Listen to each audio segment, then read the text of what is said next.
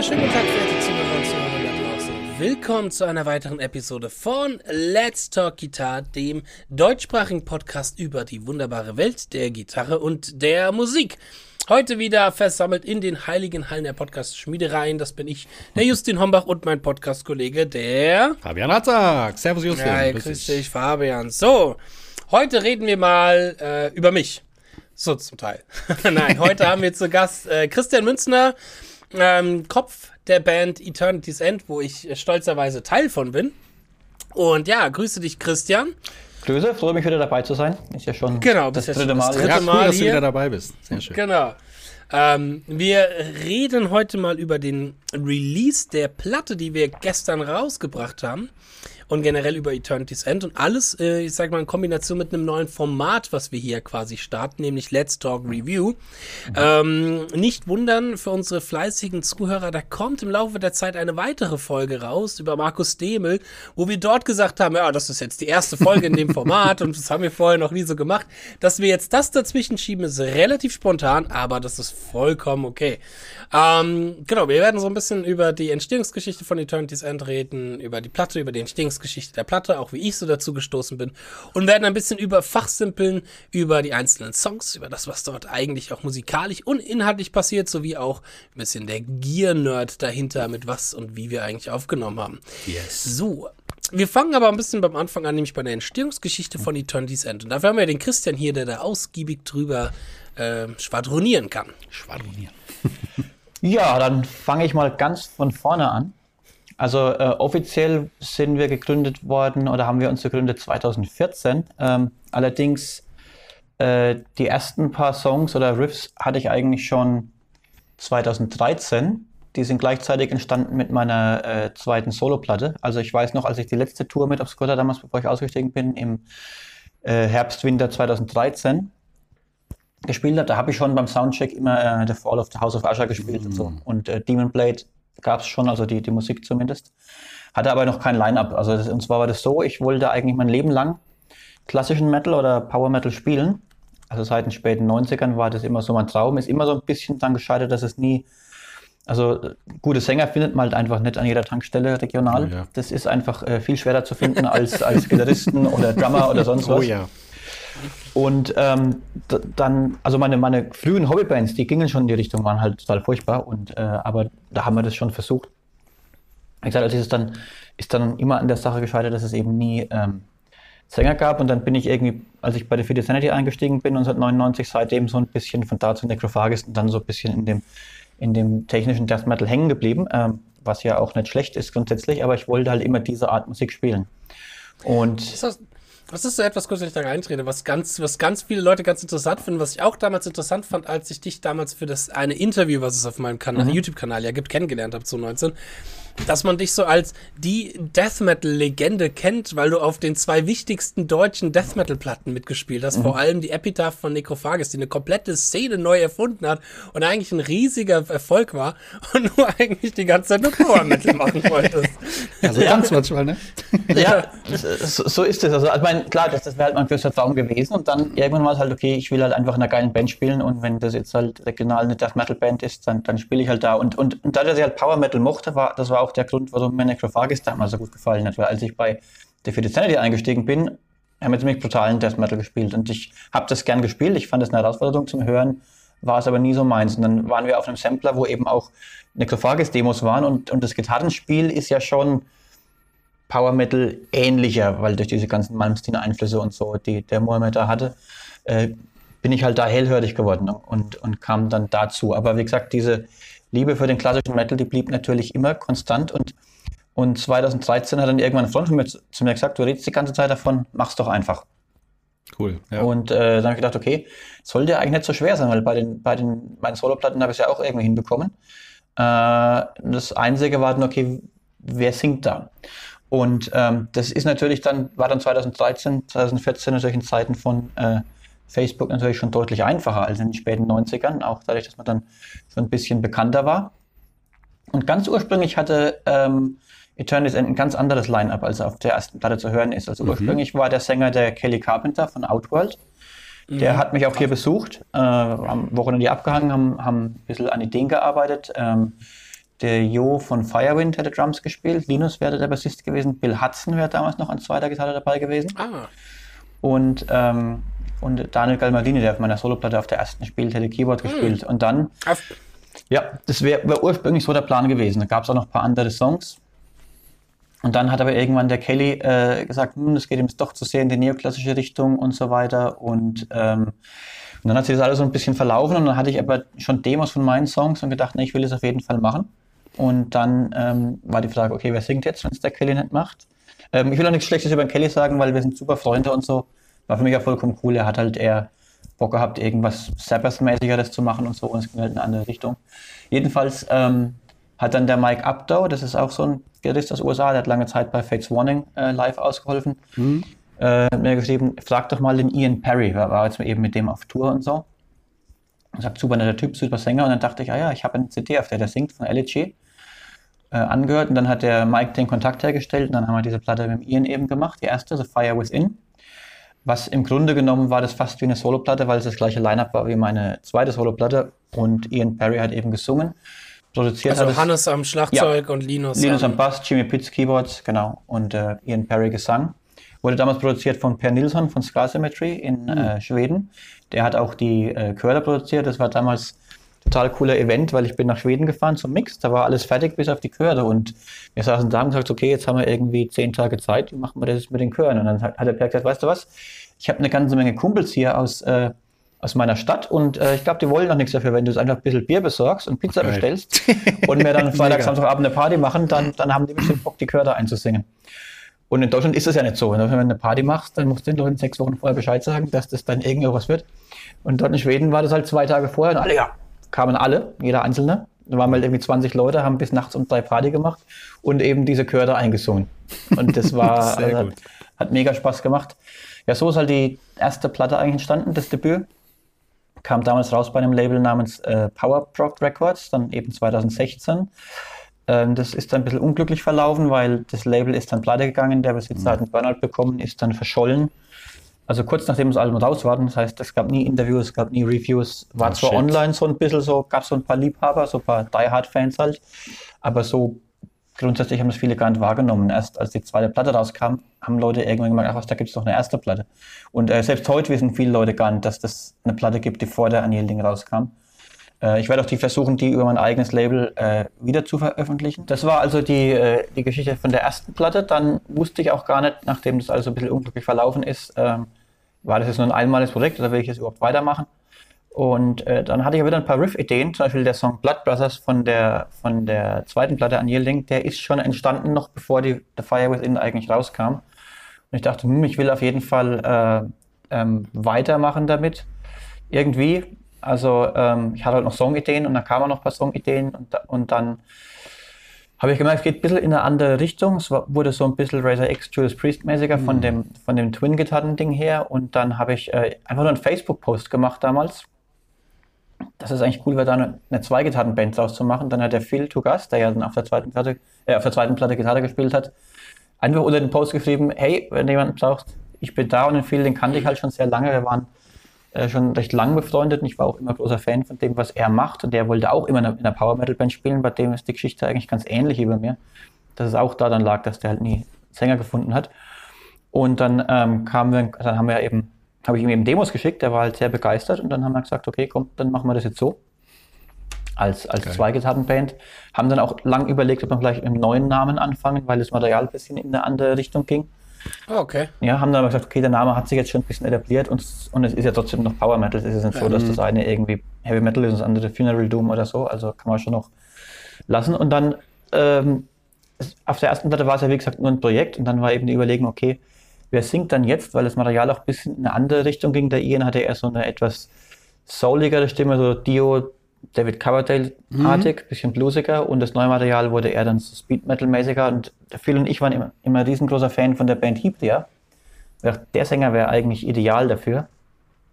Und ich hatte gar nicht dran gedacht, den zu fragen, weil er immer bei Hebria war und irgendwann schreibt der Phil, hey, ich habe gerade gelesen, dass von Hebria alle ausgestiegen sind, bis auf der Originalgitarrist. Match. und äh, jetzt könnte man den mal fragen. Und dann hat ich, ich hatte keinen Kontakt und der Phil hat ihn dann über äh, Instagram gefragt.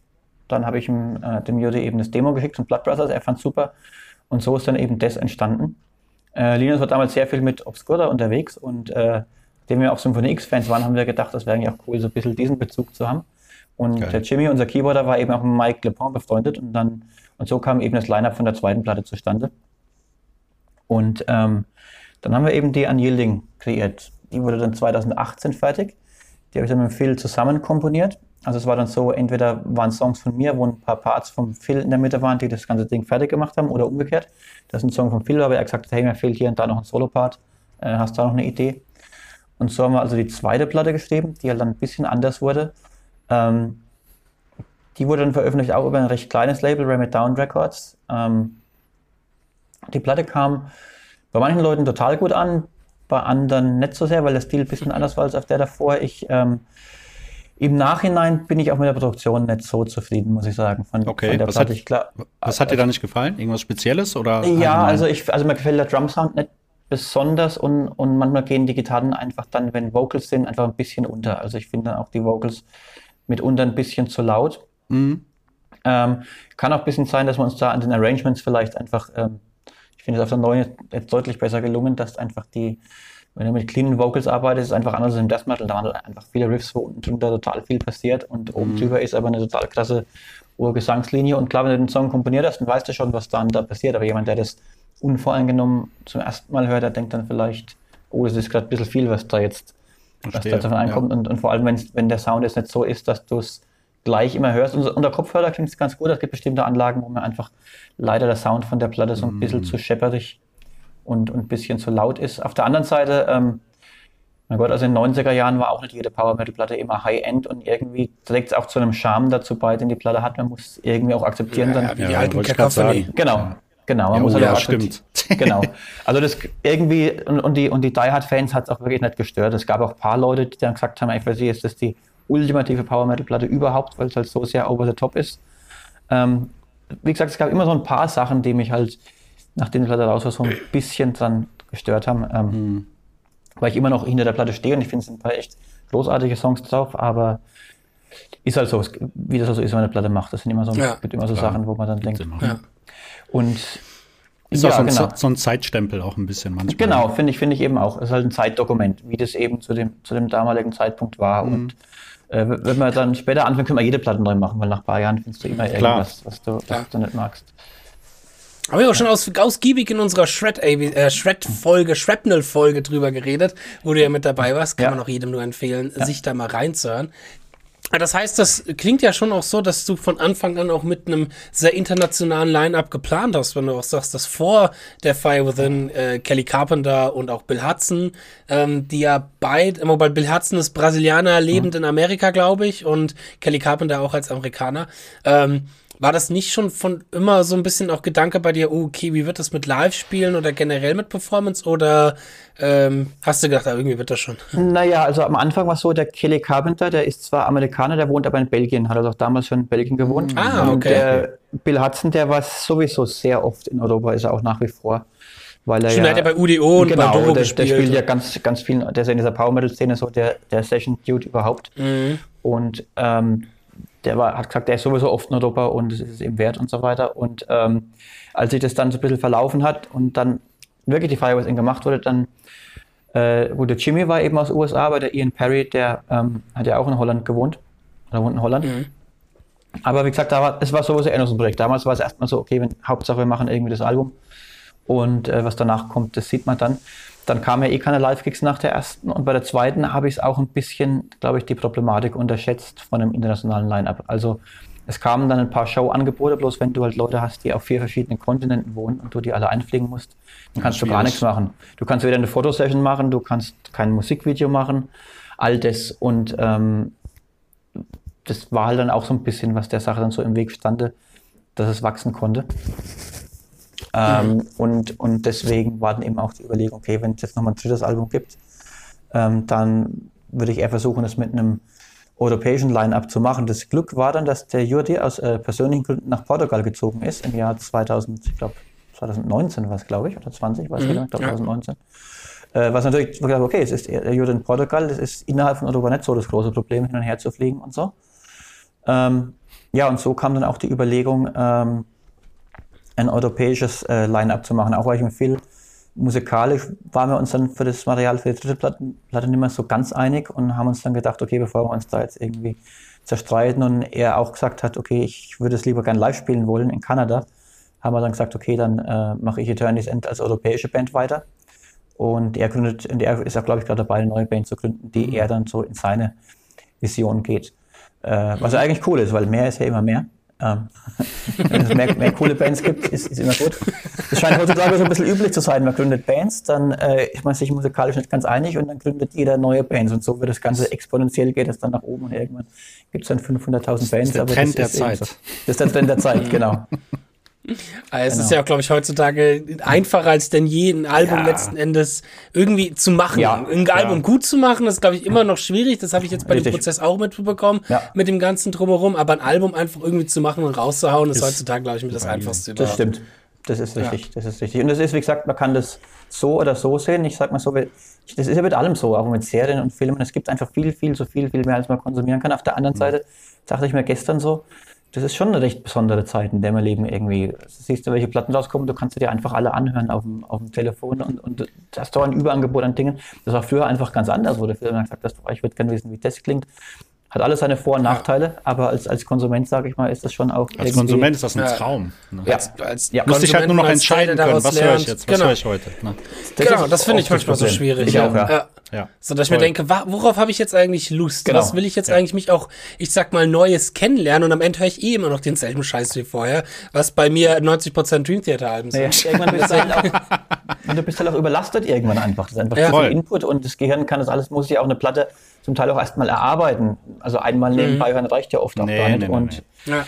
Nee, da, da fehlt auch so ein bisschen das Verständnis für eine Platte hören. Es kommt genau. auch mal aufs Genre an. Also ich finde, jede Platte muss ein paar Mal hören, einfach um find so ein bisschen auch. auch die, egal welches mhm. Genre eigentlich. Finde ich auch, finde ich auch. Also das sind auch Reviews manchmal, finde ich so ein bisschen, wo du denkst, okay, der hat es jetzt vielleicht einmal nebenbei angehört, weil er halt jetzt mhm. 60 Platten reviewen muss den Monat und äh, ist noch gar nicht richtig in die Tiefe gegangen und das, das klar, ja, das ist einfach zu viel.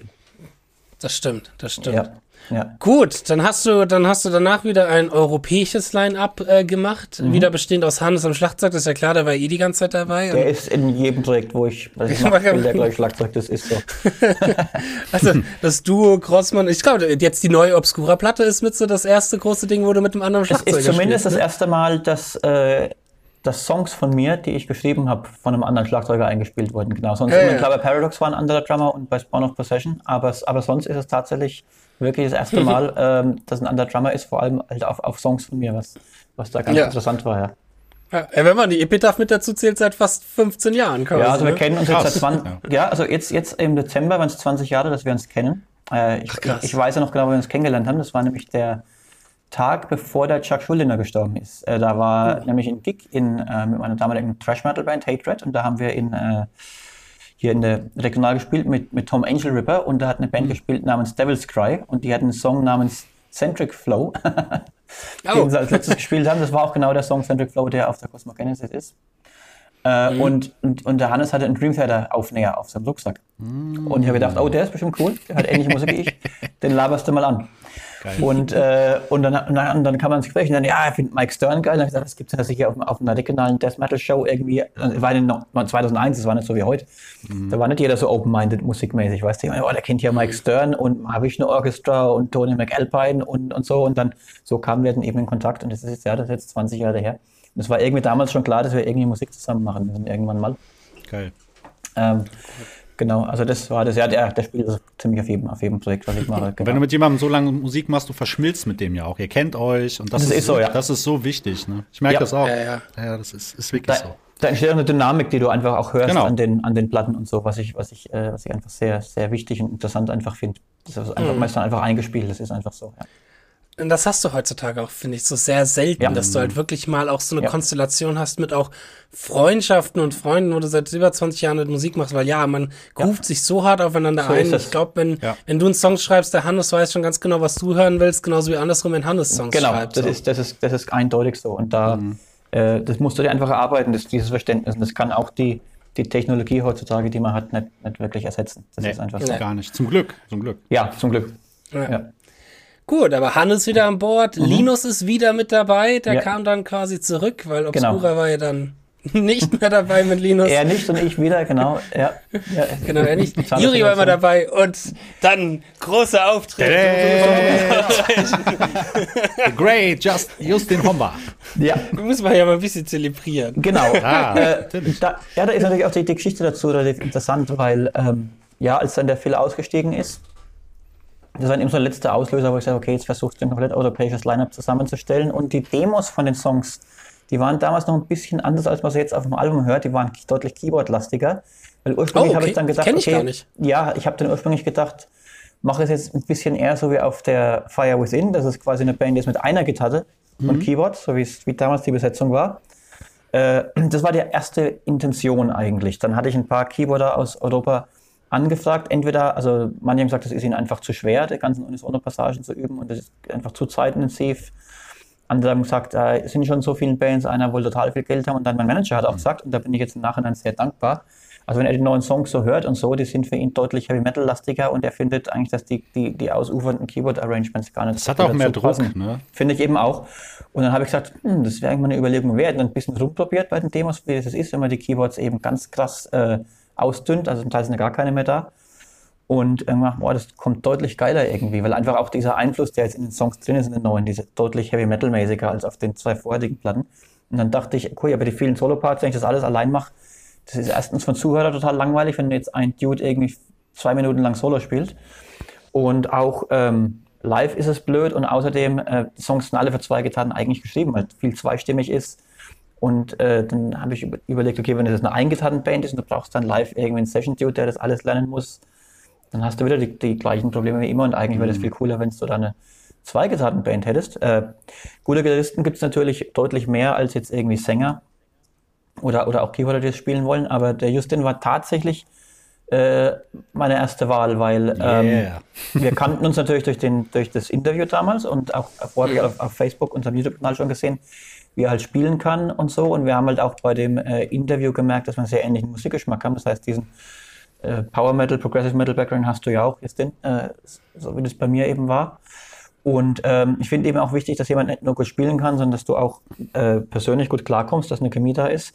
Und wenn du jemanden halt schon kennst und weißt, der kann spielen, du weißt, du verstehst dich gut, ist einfach deutlich besser, als wenn du dann wieder die Katze im Sack irgendwie kaufst ja. und nicht weißt, äh, wie das denn funktioniert. Und Houston hat eben auch großes ähm, harmonisches Wissen, was ich eben auch wichtig finde bei der Musik, weil, weil halt doch viel passiert bei uns in Modulationen und Tonartwechseln mhm. und Zeug. Und wenn du da jemanden hast, der zwar spielen kann, du musst aber immer alles erst erklären und so, das ist dann, ist dann halt auch ein bisschen äh, nervig. Und ja, und so haben wir das dann gemacht. Ich glaube, du hast dann, du hast dann dann Zeug auch ziemlich schnell abgeliefert. Also hast dann. Ja, natürlich. Ja, Justin ist ja ein Tier. ja, ja, nee, also das, das war, war ich, ich, ich sag mal so, es war halt auch. ähm, also mal aus meiner Geschichte, wie das war, ich weiß nämlich noch, ähm, das war generell ein Zeitpunkt, es war im April, ich glaube, es muss im April gewesen sein, April, Mai. Ja. Ähm, das war generell ein Zeitpunkt, wo ich mir gedacht habe, boah, ich hätte echt wieder Bock, in der, in der Band zu spielen. Aber auch nochmal mhm. was, wo Leute dabei sind, die Lust haben, auch was Großes anzupacken und nicht nur halt irgendwie ich sag mal, wir, wir proben irgendwie mhm. alle mal zwei Wochen und mhm. gut ist, sondern die Bock haben, was vorwärts zu bringen. Ähm, das ist ja auch gerade ein Zeitpunkt des Umbruchs in meines Lebens war, weil ein großer Ballast, der mich vorher am Musikmachen ein bisschen abgehalten hat, zu dem Zeitpunkt auch dann weg war endlich, mhm. eine gewisse Person. Aber ähm, nee, und dann war das so, dann hast, weiß ich noch, lag ich nachts im Bett und dann hast du mir geschrieben und ich dachte mir, Ah, Jackpot. geil. Ja, geil. Das war erstmal, das, das war erstmal, oh, ich war so geflasht. Das hat mich so hochgesetzt, weil ich dachte, weil ich meine, ich bin ja schon von der Musik von Christian schon lange Fan und von Christian an und für sich. Und dachte, das war halt schon so ein Ritterschlag für mich auch so ein bisschen. Das hat mich dann sehr gefreut, so im ersten Moment. Und dann kam der Moment danach, wo ich mir dachte, oh Gott, jetzt, du weißt, was der Christian für Musik schreibst. Du weißt, was das für eine Arbeit und für eine, dass du nochmal richtig ransetzen musst und üben musst. Also das wird nicht easy werden. Das wird nicht drei Power-Akkorde und gut ist, sondern das wird auch mal ein vierter Power-Akkord sein. Und ähm, ja, aber das, das ging dann alles recht flott. Dann hast du mir die Demos geschickt und ich habe bei den Demos habe ich schon für mich persönlich gemerkt, was da für ein großes Potenzial in dieser Musik drin steckt, in dem Album drin steckt. Ähm, weil ich kannte ja die Alben davor auch und ich war auch immer mehr Fan von der Fire Within als von mhm. der Unyielding. Mhm. Ähm, auch wenn das ein klasse Album ist, aber es war, ich fahre mir ein bisschen mehr auf der anderen Seite und aber jetzt die neue Sachen, die ich da gehört habe, dachte ich mir, ja, es ist genau diese Nostalgie-Schiene mhm. von 80er Jahre Racer X, Cacophony Metal in einem guten Sound und modern produziert. Ähm, habe ich das Potenzial auch drin gesteckt, äh, gesehen und habe ich mir gedacht, okay, dann will ich da jetzt auch echt Vollgas für geben und habe recht schnell die Soli. Also man muss dazu sagen, ich habe keine von den Stücken mitgeschrieben, die waren alle schon fertig geschrieben. Nur die Soli-Passagen mhm. habe ich halt geschrieben, meine. Ähm, und dann habe ich das, ich glaube, innerhalb von anderthalb Wochen hatte ja. ich alle Soli schon mal geschrieben ja, gehabt und demotechnisch aufgenommen. Ja. Genau, und demotechnisch ja. aufgenommen, ja. ja. da, war auch nichts. Ja. Da würde mich nur interessieren, wie, wie bist du denn rangegangen? Du hast quasi die, die Demos bekommen und hast mhm. du die Sachen erstmal rausgeschrieben oder hast du die quasi immer wieder nee, gehört? also das, das Schöne ist ja an der Zusammenarbeit mit Christian, was ich immer sehr genieße, er ist ein Mensch, der Gitarre Pro benutzt. Ah, okay, jetzt Menschen, die ja. Gitarre Pro benutzen, sind mir immer mhm. deutlich sympathischer. Das habe ich letztens übrigens auch probiert. Das ist schon ziemlich geil. Ne? Kannst schon. Das hat große Vorteile beim Komponieren. ist das ganz nie, geil. Du hast noch nie vorher Pro benutzt. Nee. Ja, doch, Gitarre Pro das, immer, aber zum äh, Komponieren noch nie und ich habe es mal ausprobiert. Ah, okay. Ist schon ziemlich geil, weil man viele Sachen ausprobieren kann und so. Ist schon. Ja. Hat schon was. Nee, weil ich benutze es auch seit, also zum Komponieren und Arrangieren echt seit, seit auch 15 Jahren oder so. Mhm. Und äh, ja, und das Ding, da war halt alles schon ausgeschrieben, auch von den Rhythmusgitarren und so, so. Und dann ging das relativ easy, sag ich mal, mhm. die Soli drüber zu schreiben. Und die sind auch aus einem guten, war auch ein guter Flow irgendwie. Also, die Schwierigkeit am Schreiben der Soli war, oder die größte Schwierigkeit war, der Versuchen, ich musste mich sehr aus, outside of my box, sag ich mal, bewegen, weil dann der Stil von mir und Christian oft auch sehr ähnlich ist, weil ich ja von Christian durchaus auch beeinflusst bin. Mhm. Und dann hatte ich zum ich noch, gab es ein Solo, wo ich so ein Tapping-Lick gemacht habe. Und ich dachte, das ist eins zu eins das Tapping-Lick, was der Christian in dem Solo benutzt hat, oder was der Christian in dem Obscura-Solo benutzt hat. Und ich, okay, das kann ich, das ist, ein bisschen problematisch, das kann ich jetzt nicht bringen. Und dann musste ich halt ein bisschen out of the box denken, was mich sehr gefördert hat auch, aber das ging dann relativ flott. Und ich habe dann halt ein bisschen mehr versucht, ähm, die neoklassische Schiene, sag ich mal, oder die 80s-Schiene in den Soli dem Christian zu überlassen, weil der ja auch schon da in dem Stil viel geschrieben hat und ich selber habe viel dann aus meinem Jazz und Blues ja. Kontext so ein bisschen mhm. rausgenommen. Hab so ein Pat Martino-Lick reingehauen und in dort ein bisschen in die bluesigere Geschichte gegangen. Ähm, ja, genau, um dort auch so ein bisschen guten Kontrast zu den, zwischen den Soli zu finden, weil das war etwas, genau. was ich bei der Unyielding zum Beispiel als kleinen Kritikpunkt immer fand, dass die, der Stil vom Phil und der Stil von dir zu sehr ähnlich ist, Stimmt. weil der Phil halt auch sehr, sehr beeinflusst von dir ist. Ich meine, der Phil ist ja auch mhm. mein Jahrgang ja. und ähm, da, das, da dachte ich mir, okay, da muss man ein bisschen anderen Ansatz reinbringen, ja. ja. Das ja, macht es auch interessant dann, ne? Ja, ja, also genau. ich finde den Kontrast ziemlich geil, muss ich sagen. Also auch hier bei Actorus Prime, wenn diese Steve Morse-artige Idee kommt mhm. und so, was da eigentlich so, auch, auch, auch eben so Dinge, die, die auch so ein bisschen in dem Stil so ein bisschen out of the box eben einfach sind. Dass man eben auch so diese, diese in, einem, in einem, in einem Power Metal Soul auf einmal diese, diese Jazz und zum Teil auch Country-Elemente und auf einmal so in einem, in einem, in einem Metal Solo drin hat. Und der Ton ja. ist ja auch ein bisschen anders, den du hast, weil, dein, weil genau. dein, deine Pickups sind, sind mittiger als die, die ich spiele und dadurch hörst du auch gleich, wer welches Solo spielt und so. Mhm. Ähm, und ja, das ist eigentlich ziemlich geil geworden, ja. Also den, den Kontrast finde ich ziemlich gut. Und ich genau. denke, es macht auch für den Zuhörer interessanter. Wollte ich gerade sagen, ne? weil wenn ja. die gleichen Sounds sind und Spiel, Spielweise gleich, dann ist es ja. schon ziemlich äh, eintönig ja. irgendwann der Zeit. Ne? Ja. Nee, dann ging alles, alles insgesamt sehr flott vorwärts. Also, ähm, ich meine, dann haben wir die Songs alle fertig aufgenommen. Da kam dann der Rest, der Gesang kam noch dazu, Schlagzeug kam noch dazu. Das wurde dann vom Hannes auch dieses Mal gemischt und gemastert. Ja. Was auch ein Bomben-Sound ist. Das hat er mega geil gemacht. Also der Schlagzeuger Hannes hat das dann auch gemischt in seinem Studio. Ach, der hat ein eigenes Studio. Was? Der hat ein ja, eigenes mh. Studio, die Morder Sounds Studios in Nürnberg. Cool. Ähm, das macht's halt auch, fand ich, vom, vom, von der Kommunikation her auch deutlich einfacher. Als wenn du nochmal einen extra Produzenten da hast, dem du das irgendwie alles geben ja, und schicken klar. und mhm. machen musst. Und, und man hat auch so ein bisschen gemerkt, der Hannes hat, glaube ich, auch Bock gehabt, da was Geiles rauszuhauen, so, weil er halt absolut. selber mit dabei in, in involviert war, ja. Ja, absolut. Ja. Aber du hast schon gemerkt, weil er hat auch immer gesagt, äh, hat schon vorher an Yielding gesagt, so, so eine Produktion wird nicht mal total reizen, weil es eben auch so ist. Er ist halt so in der, der, der Death Metal-Typ und kommen mal lauter Tech-Bands die aufnehmen und produzieren. Das, das, das finde ich auch alles gut. Er hat gesagt, es würde ihn wirklich mal reizen, auch hier mit Gesang und Chören und so weiter und, und äh, auch wieder eben aus dem über den Tellerrand mal rauszublicken und aus dem Genre, in dem er normal ist, einfach mal rauszukommen. Und ich finde, das hat er wirklich super gemacht. Also ich muss sagen, von den drei Alben, die wir bis jetzt haben, ist die neue, die, wo mir die Produktion äh, mit Abstand am besten gefällt, muss ich sagen. Also da hast du auch mhm. gemerkt, dass auch von ihm das Interesse da war, das so gut zu machen, wie es eben ging. Also ich finde den, den Gitarrensound gerade finde ich ähm, finde ich extrem gelungen auf der neuen Platte, muss ich sagen. Das, das, würde mich jetzt interessieren. Wie seid ihr denn beim Recorden vorgegangen? Habt ihr die Demos oder wie habt ihr aufgenommen? Direkt im Studio oder hat jeder zu Hause so oder wie war da der ja, Prozess?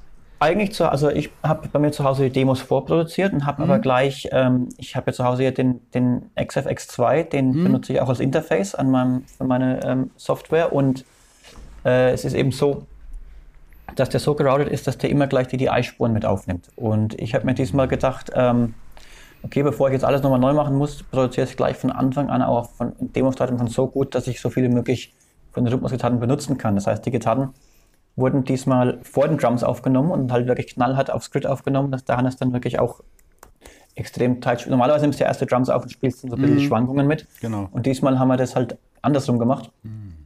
Es sind auch nur zwei Rhythmusgitarren, auf den ersten beiden waren es immer vier. Spot-Tracken, aber ich irgendwie hört man so auf der ja, es ist irgendwie, gerade weil es so technische Musik ist, weißt du, da geht dann doch, da, da hast du zwar mehr Weite, aber weniger mhm. Tightness und ähm, finde ich auf der neuen deutlich besser. Und wir haben das dann, wie gesagt, wir hatten dann DI-Tracks. Äh, du hast deine Solos ja auch mit DI-Tracks aufgenommen. Genau, ne? genau, alles mit DI-Tracks, ja. Genau, und dann, äh, als die Gitarrenparts eben fertig waren, der hat, hat, hat seine Drums bei sich im Studio aufgenommen, mhm. der Linus seinen Bass eben bei sich im Studio zu Hause. Jurde wollten wir eigentlich, dass er hier beim Hannes im Studio aufnimmt, das ging aber aufgrund der Pandemie damals nicht. Mhm äh, weil es mit Reisebestimmungen und so weiter, bis er dann geimpft war und so weiter. Und er hat eben auch ein kleines Kind und wollte deswegen nicht reisen, Klar. bevor er geimpft ist, was ich komplett verstehe. Und hat dann die Vocals in äh, Portugal aufgenommen. Und ich habe dann so übers Handy das quasi produziert, so ein bisschen, immer so, er hat mir das immer geschickt. Und dann gesagt, ja, das ist ganz geil, aber nie die Stelle. Und dann immer so ins Handy reingezoomt, so ein bisschen, wie ich mir gedacht habe. Weil ich gar nicht gescheit singen kann, aber so, dass er es halt verstanden hat und so. Haben wir quasi aus der Ferne das so gemacht. Genau. Und dann haben wir eben am Hannes äh, äh, die Gitarren gereamt. Und wir haben für die Rhythmusgitarren haben wir zwei verschiedene Amps genommen. Mhm. Das war einmal ein Engel, aber ich krieg gerade nicht mehr zusammen, welches Modell das war. Ein Savage, Savage was nicht. Savage? Nee. Nee, Savage hat man auf der Obscura, aber es war irgendwas ähnliches. Ähm, ich hab's ich, ich muss die nochmal nachgucken, das weiß ich nicht genau. Es gibt einen Instagram-Post, wo der Hannes drüber genau. redet, aber ich habe es gerade auch nicht okay, im Kopf. Okay. Ja. Genau, und das andere war eben ein EVH ähm, 5150 hm, mit, mit einem Tube Screamer davor und es waren halt bloß zwei Rhythmusgitarren-Tracks und keine vier. Manchmal ja, ist halt weniger mehr, muss man wirklich ja, sagen. Ja, naja, jetzt, haben, jetzt haben wir es. Jetzt haben wir es, stimmt. Wir, wir, haben aber dann jede einzelne ähm, mit beiden Amps gereamt mhm. Und dann den Nulldurchgang ausgerechnet, dass du diese Phasenüberlagerung mhm. mit hast. Und ähm, deswegen klingt das jetzt trotzdem wie gequadtrackt, aber halt eben tighter, ja, als wenn das mhm. jetzt eben Geil. vier Gitarren gewesen wären. Und was ich finde, was eine total gute Entscheidung, weil, weil ja auch die ganzen Arrangements ein bisschen äh, runtergestippt sind jetzt und das Ganze mehr wie eine echte Band ist. Du hast du zwei Gitarren, Bass, Schlagzeug, Lead Vocals. Das Einzige, was es noch irgendwie symphonisch macht, sind die Chöre. Und ab und zu mal ein mhm. Keyboard-Pad als Harmonieverdeutlicher hier und da. Und, und ähm, daher war die Entscheidung eigentlich ganz gut. Das macht es auch ein bisschen erdiger. Aber so haben wir das dann eben gemacht. Also da haben wir dann äh, so einen Vormittag lang Sound eingestellt, bisschen rumprobiert. Der Hannes hatte auch mega tolle Preamps und, und äh, Mikrofone bei sich im Studio. Ähm, und, Box ja. war eine Orange Box, ne? Ja, die mag ich ja an sich eigentlich gar nicht. Okay. Aber, ähm, was, was waren da für Speaker drin für die, für die Nerds? Uff. Weißt du nicht, ne? Da fragst du mir ja. sowas. Hätte mich mal interessiert. Müsst du mal Hannes fragen, ja. ja. Ja, das, ja. Nee, ja, genau, die habe ich mir auch erstmal gedacht, eine Orange Box, okay, passt das so, aber im Prinzip, letztes Mal vom Sound war das ja eigentlich. Aber das meine ich ja, wenn die Speaker, jetzt mal ohne Witz, wenn du ein Amp hast, die Speaker machen 50% deines Sounds. Wenn du spezielle ja. Speaker, das ist echt so, das ist krass. Ja, also der Hannes, der schwört auf diese Orange Box irgendwie schon, mhm. seit, schon seit Jahren. Ähm, ja, mhm. das kann schon sein. Ich, ich mag halt die Amps nicht so gern, die Orange Amps. So ja, die mag nicht so gern diese japanische Power Metal Band, Galnerius, der Gitarrist, mhm. der spielt auch Orange M's und bei dem klingen die richtig okay. geil. Aber das erste Mal im Leben, dass ich gehört habe, dass die irgendwie gut klingen. Mhm. Ähm, aber jetzt kommen die Hater alle wieder ja. raus. ja, ich, ich sag mal für Metal. Es kann natürlich sein, ja, dass ja. wenn du jetzt irgendwie einen anderen Stil spielst oder so, so Rockabilly-Zeug oder Blueszeug, mag das tatsächlich gut sein. Ein High-Gain-Sound hat, dachte ich halt immer, hm, ist es ja, vielleicht das nicht ist, unbedingt ich, auch nicht so, so ideal. mäßig ne? Das war ja. die Idee dahinter, glaube ich, mhm. äh, grund grundsätzlich. Ähm, ja. Nee, und dann, genau, ging die Produktion relativ schnell durch. Dann mhm. haben wir auch schon relativ schnell ans Marketing uns doch dran gesetzt. Ja. Da habe ich so ein bisschen äh, versucht, die Federn zu übernehmen, weil ich auch gemerkt habe, okay, da, da muss man auch dazu sagen, das sind einfach Leute, die nochmal zehn Jahre älter sind ja. als ich, die aus eben nicht der Social Media Generation kommen. Richtig. Wo ich dann gesagt habe, okay, äh, da müssen wir ein bisschen was ändern, meiner Meinung nach, mhm. weil das heutzutage sehr wichtig ist. Und dann habe ich da ein bisschen halt die, die Hand drüber genommen und bin euch allen auf den Sack gegangen mit, äh, macht da mal ein Bild und macht da mal ein Video Geil. und äh, ständig irgendwie geschrieben. Und gerade bei den anderen beiden, beim Linus und Hannes, ist das so ein, ja, tut mir leid, dass ich mich nicht melde, aber ich brauche das Foto. ähm, und oder euch mal so ein bisschen versucht, Instagram beizubringen. Das war eine sehr interessante Erfahrung. Ja, merkt aber, nee, dass es bringt. Also das, das tut, hat sich wirklich was getan seitdem. Mhm. Also da ich ich habe jetzt nochmal zahlentechnisch heute Morgen recherchiert. Ähm, also auf dem Instagram-Kanal haben wir seit der Zeit, wo ich eingestiegen bin, mehr gepostet als in den letzten zwei Jahren und auf mhm. deinem YouTube-Kanal auch. Stimmt. Da gibt's mittlerweile mehr Videos als in den letzten zwei Jahren. Richtig. Also und das merkt man schon auch, ja. Ja, ja das ist ja bei Alkaloid, was ja, was ja, was, was ja zu zwei Fünftel die gleiche Band ist wie Eternity's End, ähm, haben wir das gleiche Problem im Grunde genommen. Das ist, wird 100% in die Musik gesteckt und, und 0% mhm. in, in, ins Marketing. Also wenn, wenn du Alkaloid Social Media anguckst, das ist ja eine, eine Wüstenlandschaft irgendwie. Ähm, mhm. Man merkt halt in der heutigen Zeit, ähm, es, es, geht einfach nicht mehr ohne. Also man ich wollte gerade sagen, das ist ja wie so ein, es gehört dazu, ne? man muss es ja. nutzen. Ja, ich meine, wenn, wenn, es, wenn es eine große etablierte Band bist oder so, ist das was anderes. Weißt du? Ja, dann hast du eh jemanden, der das dann macht auch. Ne? Genau, genau, also genau dann hat man jemanden, der das dann macht, ja. Genau. Es kann ätzend sein, es kann nervig sein, aber ich, ich mag die, ich finde die Resonanz auch schön und ich finde es ja. auch schön, selber als Konsument eine Band ja. verstärkt verfolgen zu können durch Social Media und auch so ein bisschen, ich mag das als Konsument auch selber die gerne. Die Geschichte dahinter. Die, und die Geschichte mhm. dahinter, die Behind the Scenes, der ganze Kram und auch so ein bisschen die, die Persönlichkeiten kennenzulernen, weil es bringt auch ein bisschen Nähe zu den Menschen. Die sind nicht allzu weit entfernt von einem dann. Und ich glaube, das hat bei unseren Fans und Zuhörern auch ganz gut funktioniert, dass die halt immer wieder Output bekommen haben vom Albumverlauf, mhm. ähm, ja. Die Menschen möchten sowas auch sehen, ne? Richtig. Völlig normal. Es sei denn, man ist irgendwie und beim Soundcheck äh, verkloppt man dann fast den, äh, den Gitartag. Das ist nicht so geil. Aber gut, gibt's halt auch. ja, ja. Ja, bei uns geht alles recht friedlich eigentlich ab, muss man sagen. Solange gewisse Themen nicht hochkommen, ist das alles recht friedlich. Ja, aber selbst dann sind wir zivilisiert. Ja, ja, nee, natürlich. Also das ist ja, das ist, das ist auch das Schöne, dass das von der Chemie so weit funktioniert. Weil ja. ich meine, okay, jetzt das Wichtigste mit, mit dem Christian schon sehr viel zu tun gehabt. Aber es war sehr geil, als wir jetzt das Video gedreht haben zum Beispiel. Da waren wir alle das erste Mal zusammen als Band, weil der Juri das erste Mal auch, also für Turn Design in Deutschland war. Der war natürlich schon vorher auch mal in Deutschland, aber quasi da waren wir als Band das erste Mal zusammen. Da hat man gemerkt, das funktioniert auch mit dem Juri super. Das ist ein super Typ. Ihr habt euch ja vorher auch noch nie äh, getroffen. Nee, ne? Ihr habt ein Album quasi zusammen gemacht, genau. aber nur über Skype quasi. Ja. Geil, äh, ja. Und ähm, auch mit, mit Linus und Hannes. Äh, ich habe äh, Linus mal besoffen angequatscht, das weiß ich noch. Ich glaube, da kann er sich gar nicht mehr richtig dran erinnern bei den Money News Days. Ansonsten kannte ich Linus auch gar nicht. Und Hannes habe ich auch vorher noch nie kennengelernt. Ich kann natürlich deren Musik, war natürlich Fanboy von dem, was die gemacht haben. Aber auch von einem persönlichen Status aus sind das auf alle Fälle Menschen, mit denen man sehr gut in einer Band zusammenarbeiten kann. Also die Chemie ist eigentlich echt super. Ja, deswegen arbeiten wir auch schon so lange zusammen. Ich finde, das ist immer, ja. das ist immer ein guter Indikator dafür, ähm, ja, genau. Wie, wie, wie, gut man miteinander klarkommt. Einfach auch keine großen Egos dabei und so weiter. Ich meine, jeder ist zwar selbstbewusst genug und weiß, was er kann und so, aber da ist einfach null irgendwie. Das ja, ist auch Ego, sehr, sehr wichtig, weil wenn du da irgendjemanden hast, der da so äh, querschlägt, dann hast du immer Probleme. Ne? Ja. Mhm. Besonders mit Sängern ja. wird es schwierig teilweise. Das wollte ich gerade sagen, man sagt den Sängern eben sehr oft nach ja. und ich muss sagen, der, der Jude ist halt wirklich überhaupt nicht so. Das ist halt cool. wirklich so ein, ein, ein Dude, als ob wir irgendwie seit seit, seit 15 Jahren irgendeine Punkband hätten. So, so, ja, so. Das ist, ist der Juri ist grandios. Der ist ja. halt auch vom Typ her so richtig Metal. Also wenn er dir eine Voicemail ja. schickt, dann, dann beginnt die auch gerne mal mit Hey, Brother of Metal, Warrior of Metal, so, what's up? Hey, Metal friend? Warriors. genau, hey, hey Metal Warriors. So, so, so, geht eine Voicemail von ihm los an. Der Typ ist großartig. Aber auch echt immer. Ja, ja aber der verbreitet einfach immer, immer gute Laune. Der ist halt einfach auch immer gut gelaunt und verbreitet cool. immer gute Laune und so. Und das ist, ähm, ja, da merkst du halt das, das, das, das sonnige Temperament, das, das uns manchmal so ein bisschen fehlt hier mit der, mit der fränkischen Schwermut. ja, ich, ich nenne es immer die fränkische Schwermut. Das, äh die fränkische, die trifft aber auch nur bei euch dreien dazu. Das ist wichtig. Das, du, stimmt, du bist auch schon deutlich, äh, deutlich fröhlicher so vom, genau, vom Temperament. Das ist, hessische Herz. Genau. Wir werden ja auch immer als bayerische Band abgestempelt. Ja, was? Du musst jetzt immer von weg. Ja, ja. ja gut, im, im Metal Hammer stand äh, der, der Fulda-Gitarrist. Äh, das, das stimmt das ist nicht so ganz. Also ich habe halt mal in Fulda gearbeitet, aber ich bin, bin eigentlich aus aus Frankreich. Ah, ja. Das ist ja die Recherche in den Reviews, da werden wir auch noch drüber reden. Ja. Können. Aber gehen wir mal bitte, gehen wir mal ein bisschen in die, in die Platte rein mhm. ähm, und mhm. lass uns doch mal dort mal die Tracks durchgehen. Es sind ja, ja, zum Glück acht Tracks ja. nur. Ich finde, es ist auch, als ich die Songs gehört habe, eine sehr gute Länge. Finde ich auch. 45 Minuten, glaube ich, sogar. Mhm.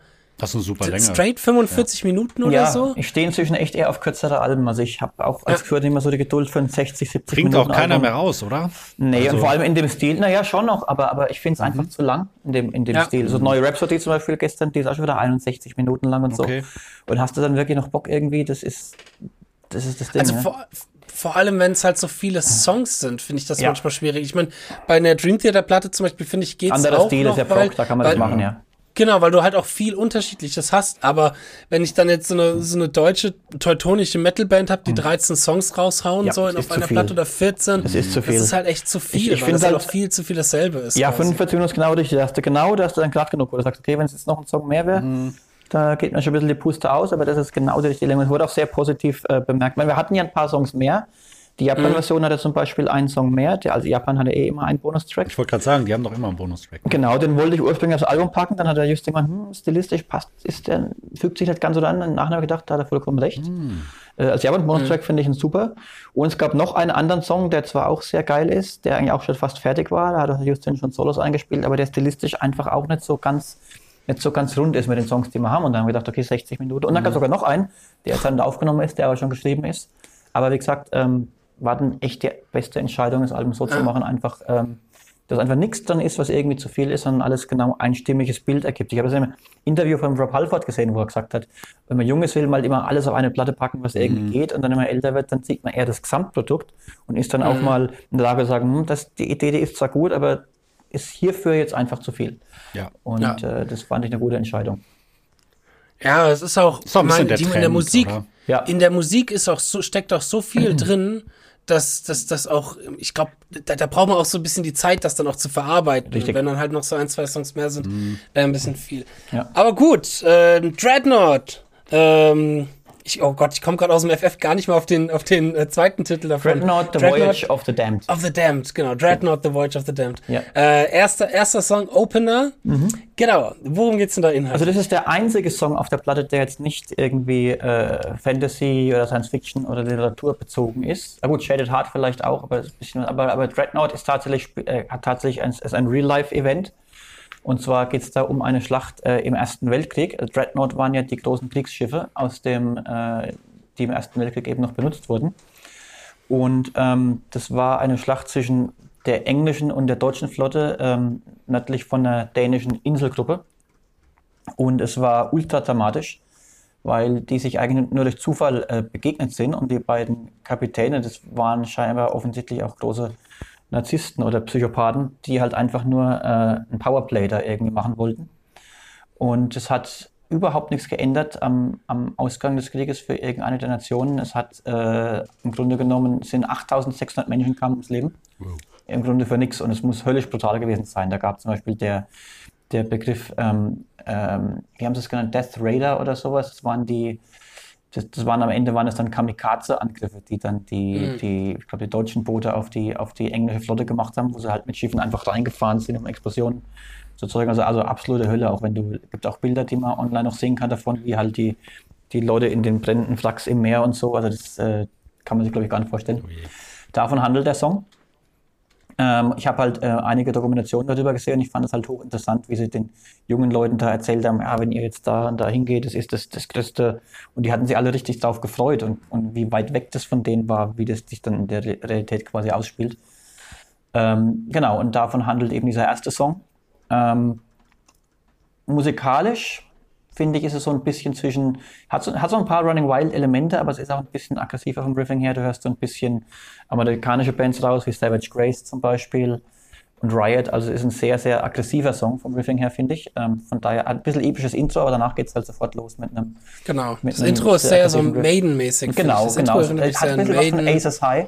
Deswegen mhm, daher genau. kam dann auch die Entscheidung von der Thematik, weil Aces High geht ja auch um um die Luftangriffe im, im Zweiten Mhm. Weltkrieg. Und ähm, das gibt's halt schon. Und dann habe ich so ein bisschen recherchiert, was gibt's eben noch von einer ähnlichen Thematik her. Und ähm, ja, da fand ich das, das Thema eigentlich sehr interessant Ja, und sehr spannend. genau. Ähm, das war eigentlich der ursprüngliche Song, den wir mal geplant hatten, als Videodreh zu Genau. machen.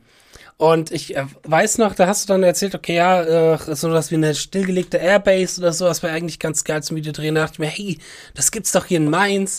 Cool, ich kann mich direkt, das war direkt am Anfang irgendwie, direkt irgendwie nach dem ersten Skype-Call zwischen uns, dachte ich mir, geil, ich kann mich in die Band integrieren und kann direkt was organisieren von der Location. dachte mir, komm, Justin, das suchst du aus, das ist, das kriegst du hin, kannst dich direkt beliebt machen. Dachte mir, okay, in Mainz gibt's doch eine stillgelegte Airbase, fahr dann extra dahin, komm dort an und sehe da irgendwie tausend Menschen in irgendeinem Café und so. Das war im Sommer, wo noch ein bisschen mehr offen war und ganz viele Menschen und nichts von wegen stillgelegt und äh, irgendwie, jo, da kann man halt jetzt mal hin filmen. Und da waren halt dann auf einmal ganz viele Menschen da.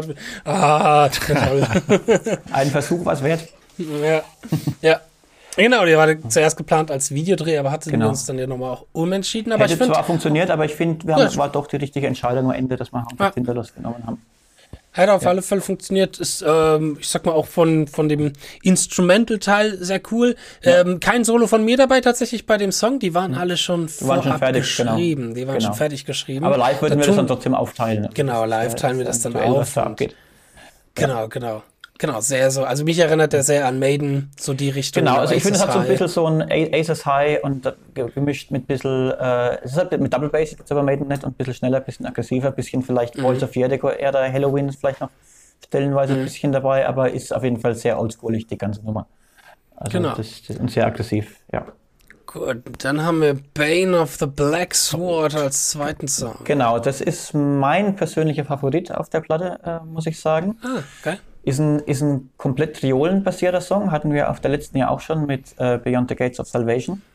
Ähm, was ich an, also er ist ein komplett triolenbasiert, in der Mitte kommen dann ein paar so, so Art Breakdown-Parts im Chorus und so weiter. Ähm, was ich an dem Song mag, der hat eine etwas ungewöhnliche Struktur. Der hat nicht diese typische Vers, Chorus, Vers, Chorus, Solo-Struktur, sondern die Verse sind auch anders, sie unterscheiden sich voneinander. Und wenn Parts wiederkommen, kommen sie zum Teil modelliert in anderen Tonarten. Also der ganze Song hat extrem viele Tonartwechsel ähm, und hat eine etwas progressivere Struktur einfach. Die Struktur ist bewusst etwas chaotischer. Das geht, der Chorus, der kommt dann zwar wieder am Ende, wird dann auch modelliert, der hält das ganze Ding ein bisschen zusammen. Und das Anfangsthema kommt dann später auch wieder. Und es gibt so bestimmte Themen, die in der Mitte kommen, aber sie, die Struktur ist einfach anders, als man es normalerweise erwarten würde. Also die zweite Strophe ist von der Musik her ganz anders als die erste Strophe.